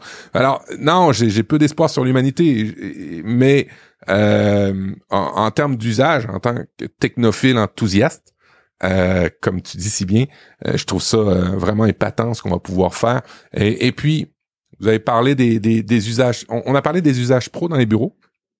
je trouve que c'est peut-être pas la meilleure place, là, un bureau, parce que, tu sais, tant qu'à être isolé de ton, de ton équipe, ben, rentre à la maison, tu vas faire du télétravail, ça va être bien. Mais je pense qu'au niveau travail, des, des, des emplois, euh, mais Microsoft avait, s'était aventuré sur ce terrain-là où on va augmenter la réalité de ton savoir. typiquement, tu veux changer des tuyaux pour un plombier, tu veux changer d'électricité pour un électricien, tu veux là, il y a des usages super intéressants au niveau du travail. Au niveau des, des gens qui font du bureau quotidien, je sais pas. Mais euh, une fois qu'on a tout dit ça, euh, mm-hmm. je suis enthousiaste sur les usages qui peuvent arriver là-dessus. Moi, moi, je suis, ouais, moi, je suis enthousiaste parce que euh, pour moi c'est une oui c'est une vision d'avenir mais je pense qu'on est un peu perdu parce que c'est comme si on nous avait mis un iPhone dans les mains en 1990 quoi. Je pense qu'en fait on n'est pas on n'est pas encore prêt à se projeter à un usage euh, tel qu'Apple l'a présenté hier. C'est pour ça que pour moi euh, c'est un produit qu'on adoptera mais à long terme. Moi je même si demain je l'avais là, je suis pas sûre que c'est comme ça que j'ai envie de travailler ah, pour l'instant, en fait, c'est. Oui, je pense qu'on n'est pas prêt, en fait. On est peut-être trop vieux aussi pour être pas prêt. Ah, peut-être aussi. Il faudrait qu'on ait, faudrait qu'on ait euh, des, des, des, personnes plus plus jeunes dans, dans le podcast que nous pour pour pour se prononcer. Je, je, je souscris pas mal à ce que tu dis en fait, euh, Audrey. Euh, J'aime euh, la proposition qui a été faite, mais je suis pas prêt. en fait, je pense que je, je pourrais aussi retenir ça comme ça. Euh, cool, bah, je vous propose qu'on survole du coup les autres sujets abordés dans cette WWDC. Abonnez-vous à Apple différemment si vous voulez une revue exhaustive parce que ne comptez pas sur Guillaume Poggiaspala pour revenir dans les détails sur tous les usages euh, décrits euh, dans le reste de cette euh, WWDC. Euh, mais donc on va on va reparler un petit peu de ce qui a été présenté. Je vais le faire un petit peu rapidement par rubrique et surtout dites-moi ce qui vous a ce qui vous a marqué. côté matériel, bah on a principalement un MacBook Air 15 pouces qui avait l'air d'être très attendu avec euh, toujours un appareil plutôt fin, euh, euh, bah, du coup avec un écran immense et avec toutes les qualités qu'on aime du MacBook Air, qui commence. Sympa, sympa en passant le MacBook Air M2, 100 dollars de rabais. Alors si tu l'as acheté hier, tu l'as dans le. Je l'ai acheté aujourd'hui. Très bien. Il y a le, il y a le Mac Studio aussi euh, qui se met à jour avec euh, euh, le M2 Ultra qui, en gros, hein, vous savez, le principe des puces Apple Silicon Ultra, c'est d'avoir deux versions Max qui sont côte à côte pour avoir notamment 192 gigas de mémoire unifiée. et, et il, le citait au passage, hein, un, un, modèle d'ordinateur qui vous permet de faire tourner les, les, les modèles type Transformer. c'est une des rares occasions qu'ils ont eu de surfer sur la vague des modèles de langage de 2000 2022 et 2023, c'est en disant que les Mac Studio M2 Ultra étaient euh, parfaitement adaptés à ça. Euh, mais évidemment, Apple ne veut pas rentrer dans la compétition de ce genre de, de, de sujet euh, à ce stade et on peut les comprendre. et puis, une nouvelle version du Mac Pro avec Apple Silicon, 8 ports Thunderbolt et surtout 6 ports PCI, euh, ce qui en intéressera probablement une bonne partie euh, d'entre vous si vous êtes dans des environnements euh, productifs pro, et d'ailleurs qui peut être installé en rack. Alors avant on n'avait que le pro en format vertical façon unité centrale. Maintenant le pro pourrait, peut être utilisé en rack. Ça vient de, ça vient honnêtement de, ben pas honnêtement, ça vient, ça vient carrément maintenant de fermer l'histoire d'Intel. C'est terminé. Il restait le Mac Pro et là, c'est fini. La râpe à fromage est maintenant sur processeur euh, Apple Silicon. Ouais, ils l'ont dit, hein, ça achevait la, la transition, effectivement. Audrey, est-ce que tu as un coup de cœur dans ces quelques annonces matérielles ou quelque chose que tu voudrais souligner que j'ai pas dit? Mais Le MacBook Air est toujours euh, un produit abordable, même avec la puce Apple mains. Enfin, toujours. Il continue d'être abordable parce qu'on a eu des augmentations de prix. Euh, pas possible chez Apple ces dernières années, donc là c'est bien, hein, c'est on gagne 100 euros sur la version 13 pouces, 100 euros, 100 dollars Hein, parce qu'avec la conversion aussi, on n'est pas mm. gâté nous. Euh, donc je trouve bien qu'il euh, qu'il soit en M1, M2 en 13 pouces et en M2 en 15 pouces. Euh, voilà, 1300 dollars un Mac, un MacBook Air 13, 15 pouces, c'est, je trouve, c'est un bon rapport qualité-prix. bien sûr, les options sont toujours trop chères, mais mais c'est bien parce que le MacBook Pro, il est vraiment très très cher. Euh, faut vraiment avoir un besoin de puissance important en mobilité pour acheter aujourd'hui un MacBook Pro. Le MacBook Air répondra largement à 80% des besoins des gens, euh, des auto-entrepreneurs, des voilà, c'est un c'est une bonne machine et je pense que c'est le Mac qui vend le plus, donc donc c'est bien qu'ils aient écouté le public et qu'ils aient sorti une version 15 pouces. Entre euh, la fin de la transition d'Intel vers euh, Apple Silicon et, et cette étendue de différents produits, j'ai l'impression que c'est la gamme la plus cohérente de Mac qu'on ait eu depuis très longtemps. Il y en a vraiment pour tous les goûts et pour tous les usages et tout ça avec une cohérence dans, dans l'approche des processeurs, donc donc tant mieux. Euh, un petit mot pour iOS 17, moi c'est un peu euh, avec euh, euh WatchOS 10 mon chouchou, même si on est vraiment, vous savez, sur les, les cerises sur les gâteaux, la manière de dresser la crème au-dessus du gâteau. Hein. On va pas vous révolutionner votre système d'exploitation. Il y a un truc quand même qui est cool, c'est qu'ils font évoluer le téléphone. Allez, moi j'ai presque envie de, qu'on fasse chacun notre fonctionnalité coup de cœur. Moi je vais vous donner la mienne, c'est les appels qui sont basculés sur la messagerie vocale, mais où le message audio qui est laissé, même si plus personne n'utilise les répondeurs maintenant, sont retranscrits en direct en texte euh, au destinataire. Et vous voyez le contenu du message audio en contenu texte sur votre iPhone. Et si vous changez d'avis, vous vous dites ah non finalement c'est ma tante, je n'avais pas son numéro mais elle m'a appelé, il faut absolument que je décroche, euh, et eh ben vous pouvez reprendre votre téléphone et, et, décrocher, ça vous fait un filtrage euh, sympa. Il y a vraiment plein plein de fonctions hein, qui sont très cool. Audrey, est-ce que tu as une, une, fonction coup de cœur ou plusieurs sur euh, iOS 17 Alors surtout que j'ai passé la journée à éplucher euh, le site américain d'Apple pour euh, voir euh, les nouveautés des différents systèmes. Et clairement Apple n'a vraiment pas tout dit sur les nouveautés. Il y a plein plein de choses à découvrir euh, que ils ont pas pris le temps d'expliquer pendant la keynote parce qu'ils avaient pas le temps. et, euh, et donc il y a il y a plein de petites choses euh, qui sont importantes. Alors moi j'ai hâte de tester l'application Journal, la nouvelle application euh, mmh. de journaux intimes. Enfin je sais pas comment on peut, on peut appeler ça, mais en tout cas ça va. Je trouve ça bien quand Apple sort une nouvelle app, une nouvelle app. je suis toujours curieuse de, de tester et de voir du coup, si je vais me remettre à écrire tous les jours, parce que je l'ai fait un temps et j'ai jamais trouvé l'app idéale, donc euh, on, verra. C'est Day One, qui est une application dont on a régulièrement parlé dans Real Life, Matt, qui va prendre cher, je pense. Ouais, parce qu'en plus, euh, il fait une certaine proposition avec, euh, on va, on va te mettre entre guillemets d'intelligence artificielle dans ta journée de ce que tu as pu faire avec certaines des photos, des, des, de la musique. Ah ouais, le journal, ça va être intéressant. Moi, dans mon cas, ça va être stand-by.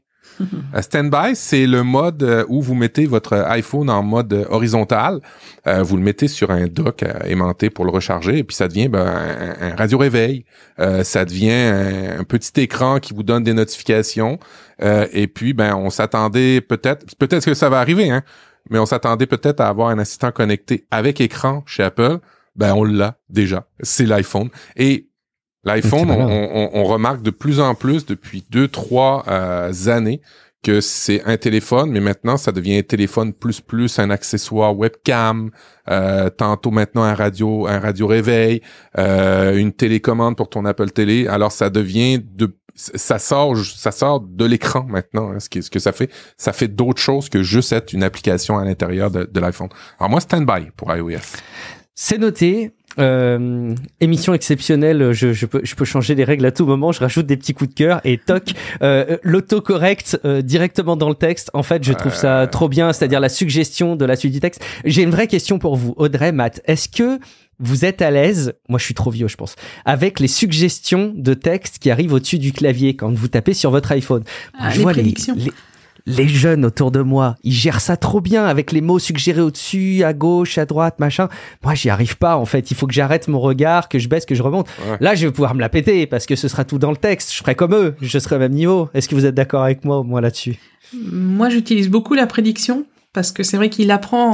Ah, bah oui, désolé, il apprend à connaître euh, euh, ce qu'on tape. Par contre, il, il, écrit toujours mon nom en majuscule et je me bats tous les jours euh, après lui et j'espère, j'ai pas encore vérifié ce que j'ai installé la bêta, mais j'espère qu'on va pouvoir intervenir dans le dictionnaire mot par mot et non pas devoir réinitialiser le dictionnaire pour corriger ce, mmh. ce genre d'erreur. Effectivement. Euh, et donc j'en profite euh, du coup, autre caprice, les AirTags qui se partagent enfin à cinq personnes. Bah oui, enfin, moi j'ai mon chat, il est connecté, il a son AirTag autour d'un collier. Je sais que c'est pas prévu pour ça, mais je le fais quand même parce que c'est bien pratique. Et pourquoi je serais le seul à savoir où est Bah. Raymond dans le quartier hein Je vous pose la question. Voilà. Et dernière mention pour dire que bah ils en ont pas parlé. Hein. C'était une des approches possibles, c'était de passer ça sous le manteau en attendant que ça arrive en Europe, Euh, mais c'est pas de mention du side loading, donc on n'a pas d'infos sur l'installation euh, de magasins De d'app boutiques, alternatifs comme le demande l'Union européenne. Mais évidemment, en y pensant, évidemment qu'ils allaient pas le dire à la WWDC. Euh, ils avaient pas le temps. Euh, Ouais, iPad ouais. T'imagines la grosse présentation là où euh, euh, Tim Cook euh, met ses mains comme ça en respirant puis en faisant une Finally. du finally du side loading. Voyons, Ouais, The best side loading you ever made. oui, ever made. iO, iPad OS 17, alors c'est presque un peu, j'ai envie de dire, le, le, le mal aimé, mais alors il faut pas le voir de manière négative, juste pour dire qu'il se met à niveau. J'ai l'impression que tout ce qu'on adorait dans iOS 16 euh, arrive maintenant dans, dans iPad OS 17. Bon, il y a quelques éléments en plus. Euh, c'est quand même cool de voir qu'il y a santé qui arrive dans, dans l'iPad. Je vois pas pourquoi il n'était pas dessus. Il y a les widgets sur euh, la, la, la partie euh, verrouillée de l'iPad et puis les widgets d'ailleurs au passage qui deviennent un petit peu plus interactifs. Est-ce qu'il y a des choses pareilles sur l'iPad, vous, que vous rêvez euh, de, de, de voir venir grâce à iPad euh, OS 17 Euh, en fait, ils ont, alors ça a duré un quart de seconde, mais ils ont dit iPadOS 17 aura tout ce qu'a à iOS 17. Ouais. Donc tout ce qu'on assistait avant, iPadOS en profitera, parce que c'est vrai que ça fait un peu parent pauvre là de des mises à jour, mais en fait il y a quand même, ils ont pas répété, mais en général l'iPad euh, profite quand même de toutes ces petites nouveautés euh, dans le détail. J'ai installé iPadOS 17 sur mon iPad et euh, si vous êtes des utilisateurs d'AirDrop, sachez qu'il s'est pris un coup de fouet parce que enfin T'envoies une capture d'écran de ton iPad à ton Mac et c'est presque instantané, alors qu'avant, fallait voir le petit truc qui tournait. Euh, voilà. Donc ça, c'est Ah ouais. une super nouvelle. Moi, je fais euh, 10 000 captures d'écran par jour. Clairement, je suis super heureuse que AirDrop euh, ait un coup de boost. Et euh, je sais pas si on l'avait noté ou si on l'avait dit, mais AirDrop, quand tu échanges des photos avec une personne et que cette personne s'éloigne, avant, ça coupait. Et d'ici euh, l'automne, euh, si ça arrive, si la personne s'éloigne, ça partira dans le cloud et le transfert continuera. Donc ça, c'est pas bête comme euh, Oh. comme nouveauté. Je trouve ça bien de le préciser. C'est vrai que c'est top avec en plus AirDrop qui euh, maintenant aussi euh, peut se faire euh, simplement en, en approchant le téléphone. Il y a un côté là aussi magique dans la démonstration. Si vous voulez partager par exemple un contact, vous, vous posez vos deux iPhones côte à côte puis vous voyez le, le, le transfert qui se fait euh, sans qu'il y ait euh, ce, ce partage AirDrop. C'est euh, c'est magnifique. C'est vraiment chouette. macOS avec Sonoma, alors qui était présenté Ah. comme la contrée euh, connue dans le monde pour son vin. Alors oui, c'est peut-être vrai, mais remettons quand même l'église au milieu du village. Vous savez où est le bon vin Je dis ça, j'en bois jamais en fait. C'est vraiment Oh. par pur chauvinisme que je dis ça parce que j'en bois jamais. Euh, C'est dans la vallée du Niagara, c'est ça. C'est le meilleur vin, c'est dans la vallée du Niagara en Ontario, au Canada. Ah ok. Euh, je ne bois vraiment pas de vin. Je ne vois pas de quoi tu veux parler, Matt. Euh, des euh, écrans de veille que vous aimiez bien sur euh, l'Apple TV. Vous savez, hein, ces images euh, en ralenti, là, vous allez les voir arriver sur votre Mac. Mais c'est évidemment réducteur de résumer euh, cette fonctionnalité là à euh, cette évolution de macOS parce que là aussi, il y a plein de choses qui, qui, qui évoluent. Par petites touches, encore une fois, il y a ce retour des widgets qui reviennent sur le bureau. J'ai l'impression que depuis que je connais macOS, il y a ces sujets de widgets qui arrivent tantôt de manière cachée, tantôt visible. Ensuite, ils le replanquent, ils le mettent sur le côté. J'ai l'impression Ouais. qu'ils changent d'avis un peu comme de chemise, mais ils vont peut-être nous trouver enfin la bonne solution. On n'était pas prêts. On n'était pas prêts à l'époque où ils les ont sortis. Mais si, et Alors ils ont retiré, puis on dit on va vous leur donner quand vous serez est-ce prêts. que vous vous souvenez de Dashboard? Oui. Dans oui, Dashboard, c'était le, le petit bouton, mais qui était... En fait, on, ouais, le, on affichait tous les widgets euh, sur un écran. Et en appuyant sur Alt, on pouvait emmener un widget sur le bureau. Hein. C'est pas nouveau du tout. Oui, exact. Exact, t'as raison, on pouvait déjà les mettre sur le bureau. Euh, Sauf que là, ils se sont arrangés pour qu'ils soient bien rangés, Audrey, euh, avec bien alignés euh, à, à la mode de chez nous, euh, avec comme sur l'iPhone et puis sur l'iPad. C'est fou hein, qu'on n'arrive pas à utiliser ces trucs sur euh, sur ordinateur, je trouve. Enfin bon, non, pardon. Je peut-être que vous êtes nombreux et nombreux à le, à le faire, autant pour moi. On a parlé tout à l'heure du, du game mode, euh, donc vraiment le fait de dédier votre Mac euh, à la, à la session de jeu pour ses pour ses ressources, pour ses ressources, pardon. On a eu euh, Hideo Kojima qui a justement mis en valeur la version Director's Cut de Death Stranding qui arrive sur Mac prochainement, grâce à un portage, on imagine largement simplifié, euh, comme on vous l'a évoqué tout à l'heure. Et je ne peux pas m'empêcher, Audrey, Matt, vous faites partie du YouTube game. Évidemment qu'il y a une, une, fonctionnalité qui a retenu toute votre attention et vous sentez bien que vous allez euh, euh, changer votre manière de faire vos vidéos euh, sur les apps sur macOS prochainement. C'est vidéo conferencing, présentateur overlay. Excusez-moi, j'utilise les termes en anglais parce que j'ai pris mes notes durant le WWDC. Ouais. C'est euh, c'est un truc qui existe déjà déjà beaucoup chez Microsoft. Euh, dans le fond, quand vous vous faites de la visioconférence, euh, vous êtes capable de mettre euh, détourer votre silhouette pour mettre un fond d'écran euh, plus plus joli. Bon ben chez Microsoft à l'époque ils ont fait le détourage et quand vous faites une présentation, ben ils vous montrent par dessus la présentation détourée. Là on va l'avoir dans dans FaceTime. Ce que j'ai compris aussi en lisant, c'est qu'on va l'avoir aussi dans WebEx, on va l'avoir aussi euh, dans Zoom et dans euh, Team. Euh, mais je comprenais pas parce que Team ça existait déjà. Alors ça, j'ai hâte de, de, pouvoir l'essayer. Et puis j'aimerais pouvoir l'essayer en dehors de faire une visioconférence. Pourquoi dans Photo Boot je peux pas avoir ça, ça. C'est, c'est un peu le problème quand on s'enregistre, c'est qu'on n'a on n'a pas, on va pas lancer FaceTime et s'appeler soi-même en fait. Donc on, on est un peu bloqué. Par contre, ce sont des options, je pense, qui seront dans le centre de contrôle comme euh, Center Stage ou euh, le, le, mode portrait. Je pense que c'est pour ça que ça marchera dans d'autres apps parce que ça sera réglable dans le centre de contrôle. Oui, et puis je, je doute pas qu'il y aura des apps macOS qui vont euh, être pensées pour tirer parti de cette nouvelle fonctionnalité dans macOS et vous les mettre à dispo pour enregistrer euh, des vidéos. Euh, on peut on peut que le souhaiter en tout cas. voilà, évidemment avec Safari qui est le navigateur bien pensé pour la vie privée et pour le privacy, non pas privacy comme je l'ai noté dans les notes d'épisode. Mais surtout surtout qu'on a les profils maintenant. Ça fait dix ans que ça existe sur tous les autres navigateurs. Ça enfin ça arrive sur sur Safari. Alors ils en ont parlé. C'était un petit peu gênant d'en parler. Euh, ils ont aussi, euh, je sais pas si on allait, tu, tu, souhaitais en parler, mais moi je veux l'aborder. Euh, on n'a plus besoin de dire euh, et hum, Siri, hein, tu sais le, le, mot magique. Maintenant on va juste dire Siri puis le, ça va embarquer. Euh, ben il est temps. Hein. Hum. Ouais. Ce qui est cool aussi, c'est ils ont enfin trouvé les modèles de langage qui vont bien. Le, partage des mots de passe entre proches ou entre co-animateurs de podcast, ça, ça va être bien. Hein, on va. bien vu. bah oui, franchement, parce que c'est compliqué le partage des mots de passe, euh, même si euh, tout est chiffré de bout en bout, les notes, etc. chez Apple. Euh, voilà, là, ça va être encore plus sécurisé, donc ça, c'est cool. Un truc que j'ai testé il y a pas longtemps, petit truc pour pour pour l'émission. quand vous faites un mot de passe, ben dans l'application de, de, de, gestion de mots de passe chez Apple, on peut aussi maintenant ajouter le MFA Hein, vous savez, les, les, les, petits six chiffres qui changent aléatoirement euh, dedans. Ben, on peut le partager après. Une fois que tu as configuré ton, euh, ton mot de passe et ton MFA dans ton euh, keychain, je peux te le partager via AirDrop et ça va conserver le MFA, ce qui veut dire qu'on peut avoir du multifacteur euh, pour les mots de passe partageable en famille. Et ça, c'est vraiment cool. Ouais, quand il y a plusieurs euh, personnes qui gèrent un compte Instagram aussi, euh, je pense que ça peut, euh, ça peut aider, par exemple. Enfin, ça, il y a aussi une fonctionnalité que vous devez adorer, c'est quand on nous envoie un code à six chiffres par SMS, c'est qu'on a l'auto l'auto remplissage, je sais pas comment on dit, qui, qui apparaît directement au-dessus du clavier. On va enfin avoir ça aussi par, pour, pour les codes qu'on reçoit par mail. Ah, très bien, j'avais pas du tout relevé, trop, bien. trop bien, excellent, ça, ça avance, c'est cool. Euh, top.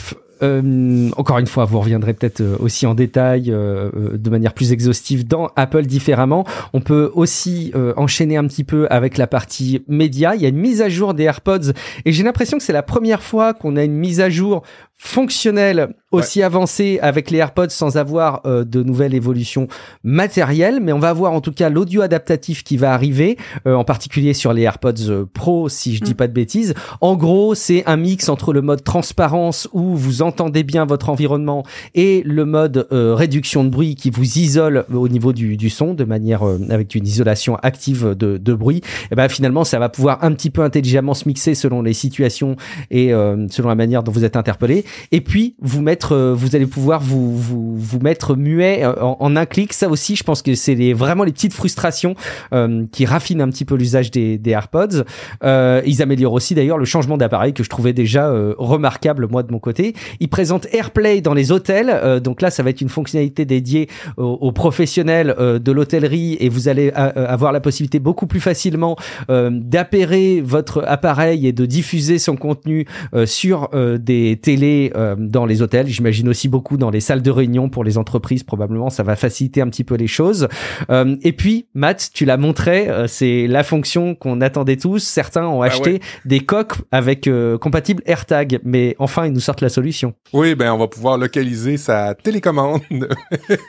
Et ils avaient toute la technologie pour le faire, mais non, mais là c'est une nouveauté, on est content. Autre truc que je voulais souligner aussi, l'Apple Télé, c'est pas une plateforme qu'on parle souvent. Il y a deux trois fonctionnalités qui sont vraiment intéressantes. Euh, D'abord, ils ont euh, euh, redesigné le centre de contrôle. Alors quand j'ai vu ça, j'ai dit ah super, Audrey elle va avoir une nouvelle vidéo à faire parce que tu avais déjà fait une vidéo il y a pas longtemps sur le centre de contrôle de l'Apple Télé. Et là, ben ça va te donner du contenu nouveau à faire. T'es euh, t'es contente. Et puis euh, l'autre truc, c'était ben qu'on peut faire FaceTime maintenant sur sur l'Apple Télé. Et ça, ben ça aurait été cool, ça arrive pendant la COVID, mais bon, ça arrive déjà. Ah, et Là aussi, euh, comme tu le disais tout à l'heure, hein, on peut se servir de l'iPhone pour euh, justement faire Voilà. du FaceTime. C'est un accessoire qui tourne autour de FaceTime sur la télé. Audrey, est-ce que je manque quelque chose ou est-ce qu'il y a quelque chose à retenu ton attention par rapport aux médias euh, de manière générale? Euh, non, je crois qu'on a tout dit. Euh, oui, localiser la la télécommande, ça c'est chouette. Alors apparemment, ils vont utiliser le Bluetooth et ça sera que sur les télécommandes euh, des Apple TV 4K de deuxième génération. J'ai vu ça. Donc c'est pour les dernières Faut télécommandes. Ou sinon, faut racheter une télécommande. Mais Mathieu, je suis, on l'a perdu. Ah ouais, mince, Mathieu vient de se déconnecter de Skype. Il va falloir qu'on termine ensemble, Si Audrey. c'est comme Mince. ça, je m'en vais. non mais Euh. Mais mais euh, c'est c'est euh, c'est complètement euh, c'est complètement hallucinant de de devoir acheter une télécommande pour la retrouver. Mais quand on la perd souvent dans une famille, ça vaut peut-être l'investissement parce que vous allez perdre moins de temps. Ouais, effectivement, peut-être que vous avez gagné du temps. Je sais pas si l'impact écologique, encore une fois, est bien bon et pour votre Ah porte-monnaie. non. Bon. Euh, et donc dernier mot forcément pour l'Apple Watch. Alors c'est vraiment mon coup de cœur, moi. Euh, c'est un redesign d'un produit que j'aime beaucoup. Je vous ai trouvé dur, juste mais dur dans votre épisode d'Apple différemment sur euh, l'Apple Watch. Euh, mais vous avez vous avez raison dans vos conclusions, mais j'ai du mal à, à- à l'admettre un petit peu. Moi, ça reste un produit que que, que j'adore vraiment beaucoup, de par justement la faible empreinte qu'il a dans mon quotidien et de par les services que ça me rend. Finalement, je me rends compte que c'est le produit technologique qui sait se faire le plus discret et quelque part paradoxalement le plus utile par rapport à mes usages. Bref, redesign euh, de pas mal de choses en fait, de pas mal d'applications.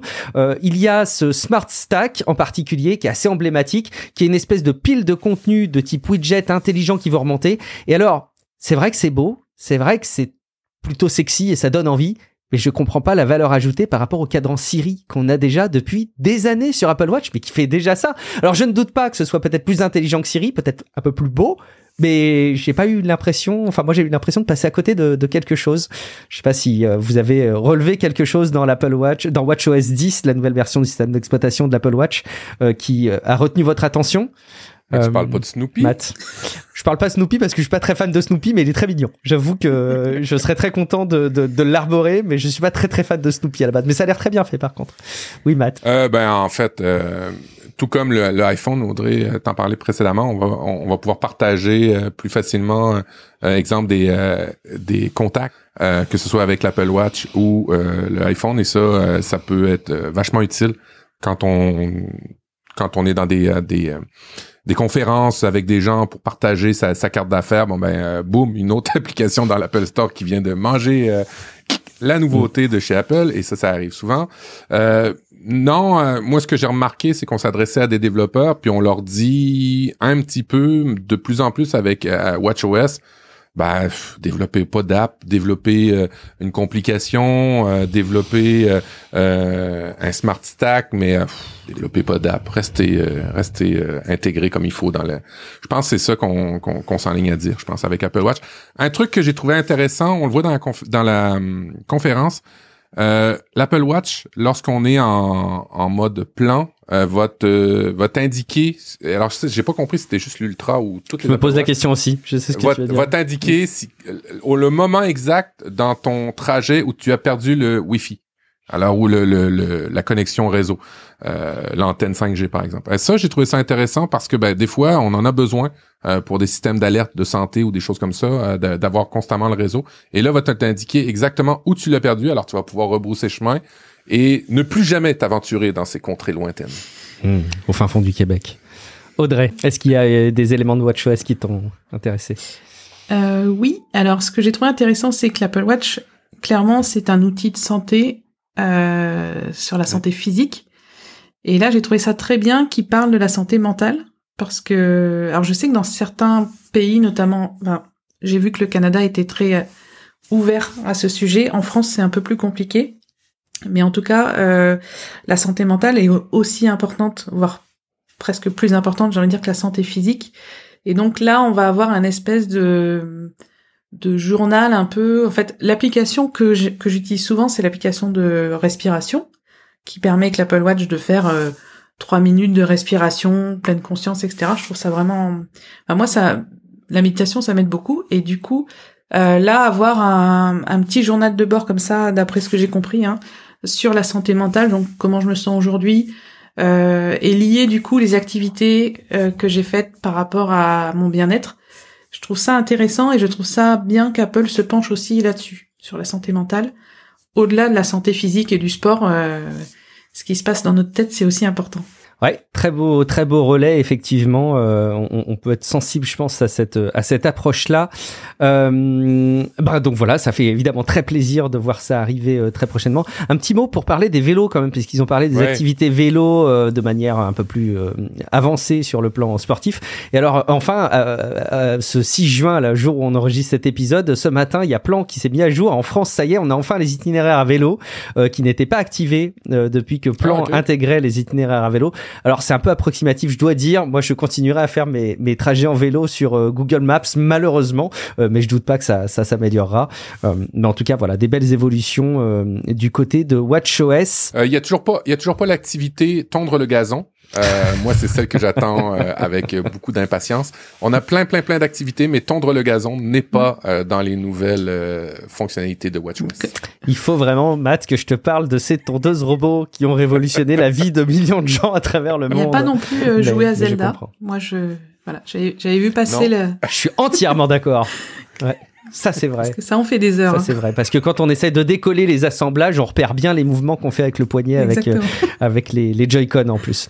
Je vais vous, je vais vous trouver dans, sur Twitter, il y a un, un gars qui, qui, invente toutes sortes de nouvelles activités pour euh, pour Apple Watch et puis t'as des t'as des trucs du genre euh, engueuler ses collègues de travail démarrer ouais, l'activité t'as toutes sortes de, c'est basique Apple ouais, Guy c'est ça t'as toutes sortes d'activités bizarres ouais c'est ça mais il y aurait, cela dit, euh, je pense que ça, c'est un truc qui pourrait être ouvert aux développeurs, c'est le fait d'alimenter euh, des nouvelles activités. Euh, d'ailleurs, peut-être pas forcément sportives, même si évidemment le plus pertinent c'est sportif. Mais il y a certains sports un peu de niche. Moi, j'adore par exemple le padel, donc pas le paddle avec la planche, mais le paddle avec les raquettes qu'on joue sur un terrain à 4. Et eh ben, il y a pas le paddle. Alors, je mets le, tennis, mais je sais pas. Je me dis que si on pouvait demain avoir une activité paddle, bon, déjà, il y a mon, mon, mon, sentiment de besoin de contrôle absolu qui serait satisfait, ce qui est déjà important.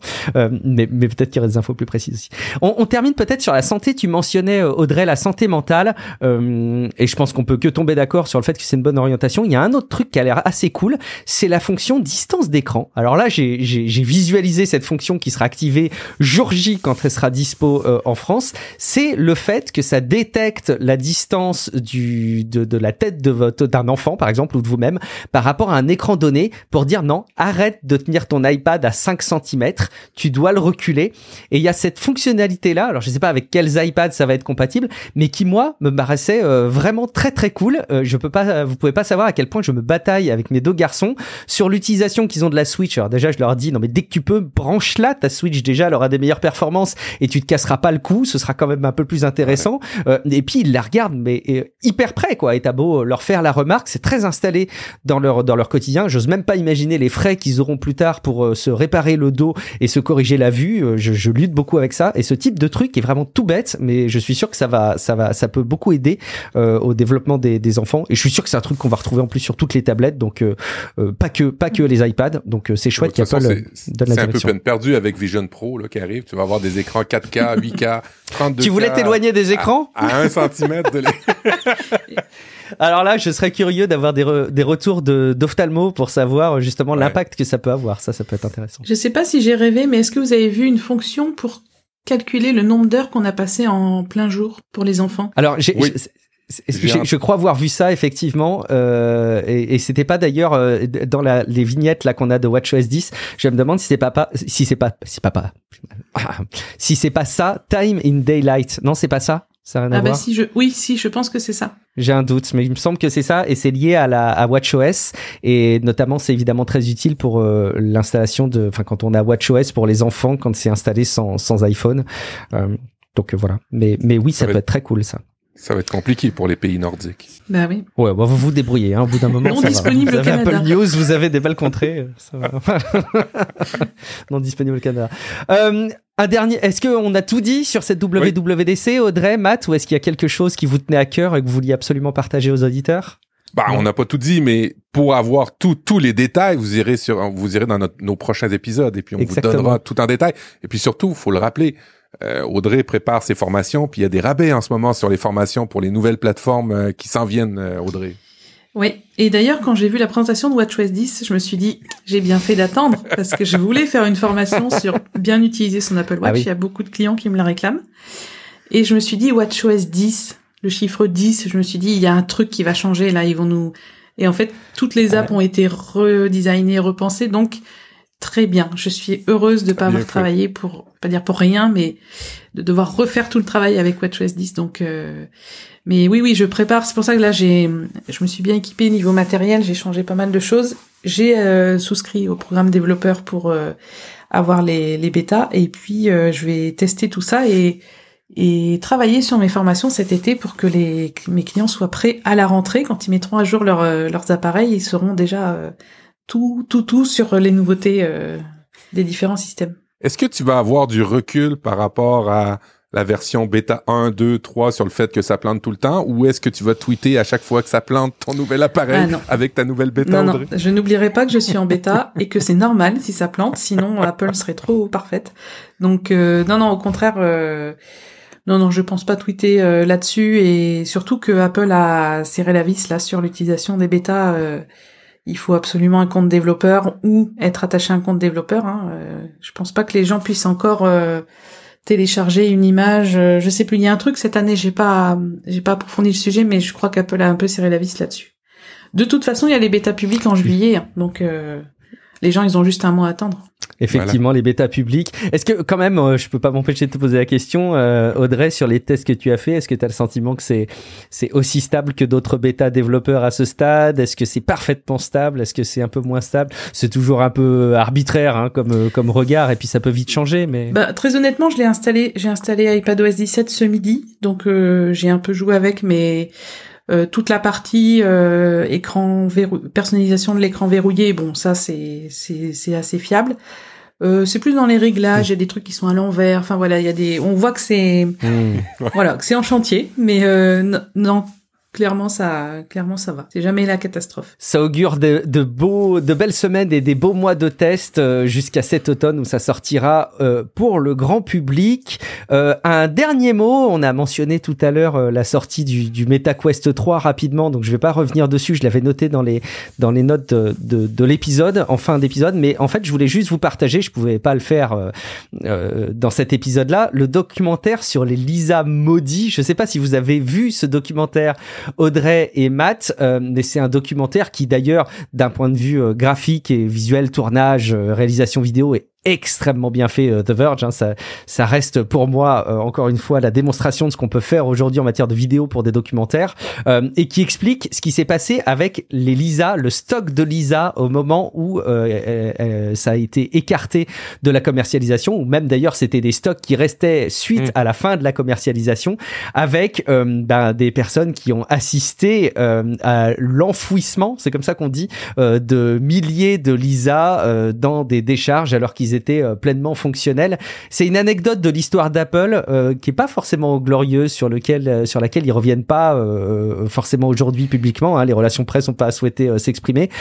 en fait, je voulais juste mentionner ça comme étant une belle histoire qui bah, donne un petit peu de contexte historique sur sur Apple, qui remet aussi au goût du jour ce qu'était le Lisa à l'époque et ce qu'étaient les, les premiers produits Apple, les premiers ordinateurs de, de, de Apple. Et puis voilà, de montrer ce rapport complètement complètement déconnectés à la réalité de ressources technologiques qui sont quelque part gaspillées. Évidemment, ils ont fait du chemin depuis et l'industrie tech a fait du chemin depuis, mais on aurait dû voir à cette époque-là les choses arriver dans la, la situation dans laquelle on vit. Vous aviez vu le documentaire, Audrey, Matt? Non. Non, non, moi. Non, non, et je suis vraiment content parce que c'est un truc qui me passionne. Je, je me demande, euh, tu sais, je transpose euh, euh, quand Atari avait enfoui tous les jeux de E.T. parce que c'était un flop commercial. Ils en ont retrouvé quelques-uns et ça vaut une fortune maintenant. Je me demande combien ça peut coûter un Lisa. Et tu vois, je suis sur un Lisa 2 en ce moment sur eBay, 35 000 dollars. alors si vous en avez, c'est encore des pièces de collection qui valent très cher. Beau documentaire, en tout cas ça ça m'a vachement inspiré. Merci beaucoup Audrey et Matt d'avoir passé ce moment en ma compagnie pour cet épisode croisé de Tech Café et d'Apple différemment. Euh, comme je disais, c'est toujours des épisodes qui sont extrêmement excitants à faire, pas toujours faciles parce que les infos ne sont ni simples ni simplistes euh, et pour autant faut arriver à les rendre lisibles et à clarifier notre pensée. Je pense qu'on a fait le job pour cet épisode ensemble. On va pouvoir rappeler aux auditeurs où on peut nous retrouver retrouver tous autant que nous sommes, à commencer par toi Audrey. Où est-ce que les auditeurs peuvent en savoir plus sur toi et retrouver ton travail euh, Alors si vous voulez discuter avec moi, vous pouvez me rejoindre sur Twitter. J'ai un peu laissé de côté Mastodon, j'avoue, parce que je c'est compliqué de gérer les deux à la fois. Euh, et clairement, les interactions, malgré tout, sont plus fréquentes sur euh, sur Twitter. Donc Twitter at Audrey Coulot.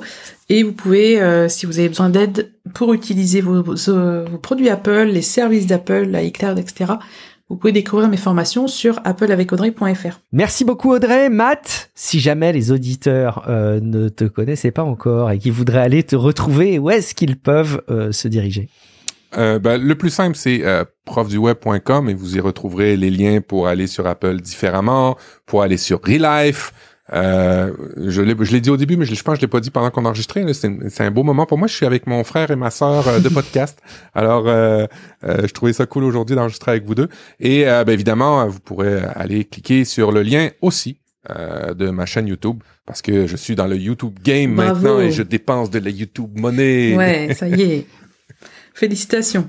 On a deux youtubeurs euh, euh, reconnus euh, dans, dans cet épisode. Je suis Guillaume Vendée, vous me retrouvez sur guillaumevendée.fr ou sur les réseaux sociaux. Vous me retrouvez également avec Matt et avec notre ami Julien Deret dans Relife, un podcast sur l'amélioration du quotidien et le développement personnel. Et puis j'ai lancé aussi depuis le début de l'année Contrôle Parental, qui est un projet un peu plus personnel, hein, donc vous n'allez pas être assailli d'épisodes toutes les semaines, mais vous avez du contenu que j'essaye de travailler de la manière la plus ciselée possible autour de la parentalité euh, on compte sur vous, bien évidemment, pour utiliser le gros bouton jaune. Je dis orange, c'est jaune, hein, Matt, euh, d'Apple différemment pour vous soutenir euh, et idéalement de vous soutenir de manière récurrente avec des petites sommes plutôt qu'avec un gros morceau d'un coup. ça, c'est ce que j'ai, c'est ce que j'ai retenu et c'est ce que je vous propose aussi de faire avec Tech Café. Si jamais vous estimez que Tech Café remplit des besoins de veille pour vous au quotidien, vous clarifie la tech et que vous passez un bon moment, rendez-vous sur patreon.com/slash Tech Café. Vous aurez toutes les informations. Et puis, euh, bah voilà, si vous voulez en, échanger encore plus, rendez-vous sur le serveur Discord, techcafé.fr slash Discord, sur techcafé.fr. Merci beaucoup pour votre fidélité. Merci beaucoup encore à vous deux, Audrey et Matt, d'avoir participé à cet épisode.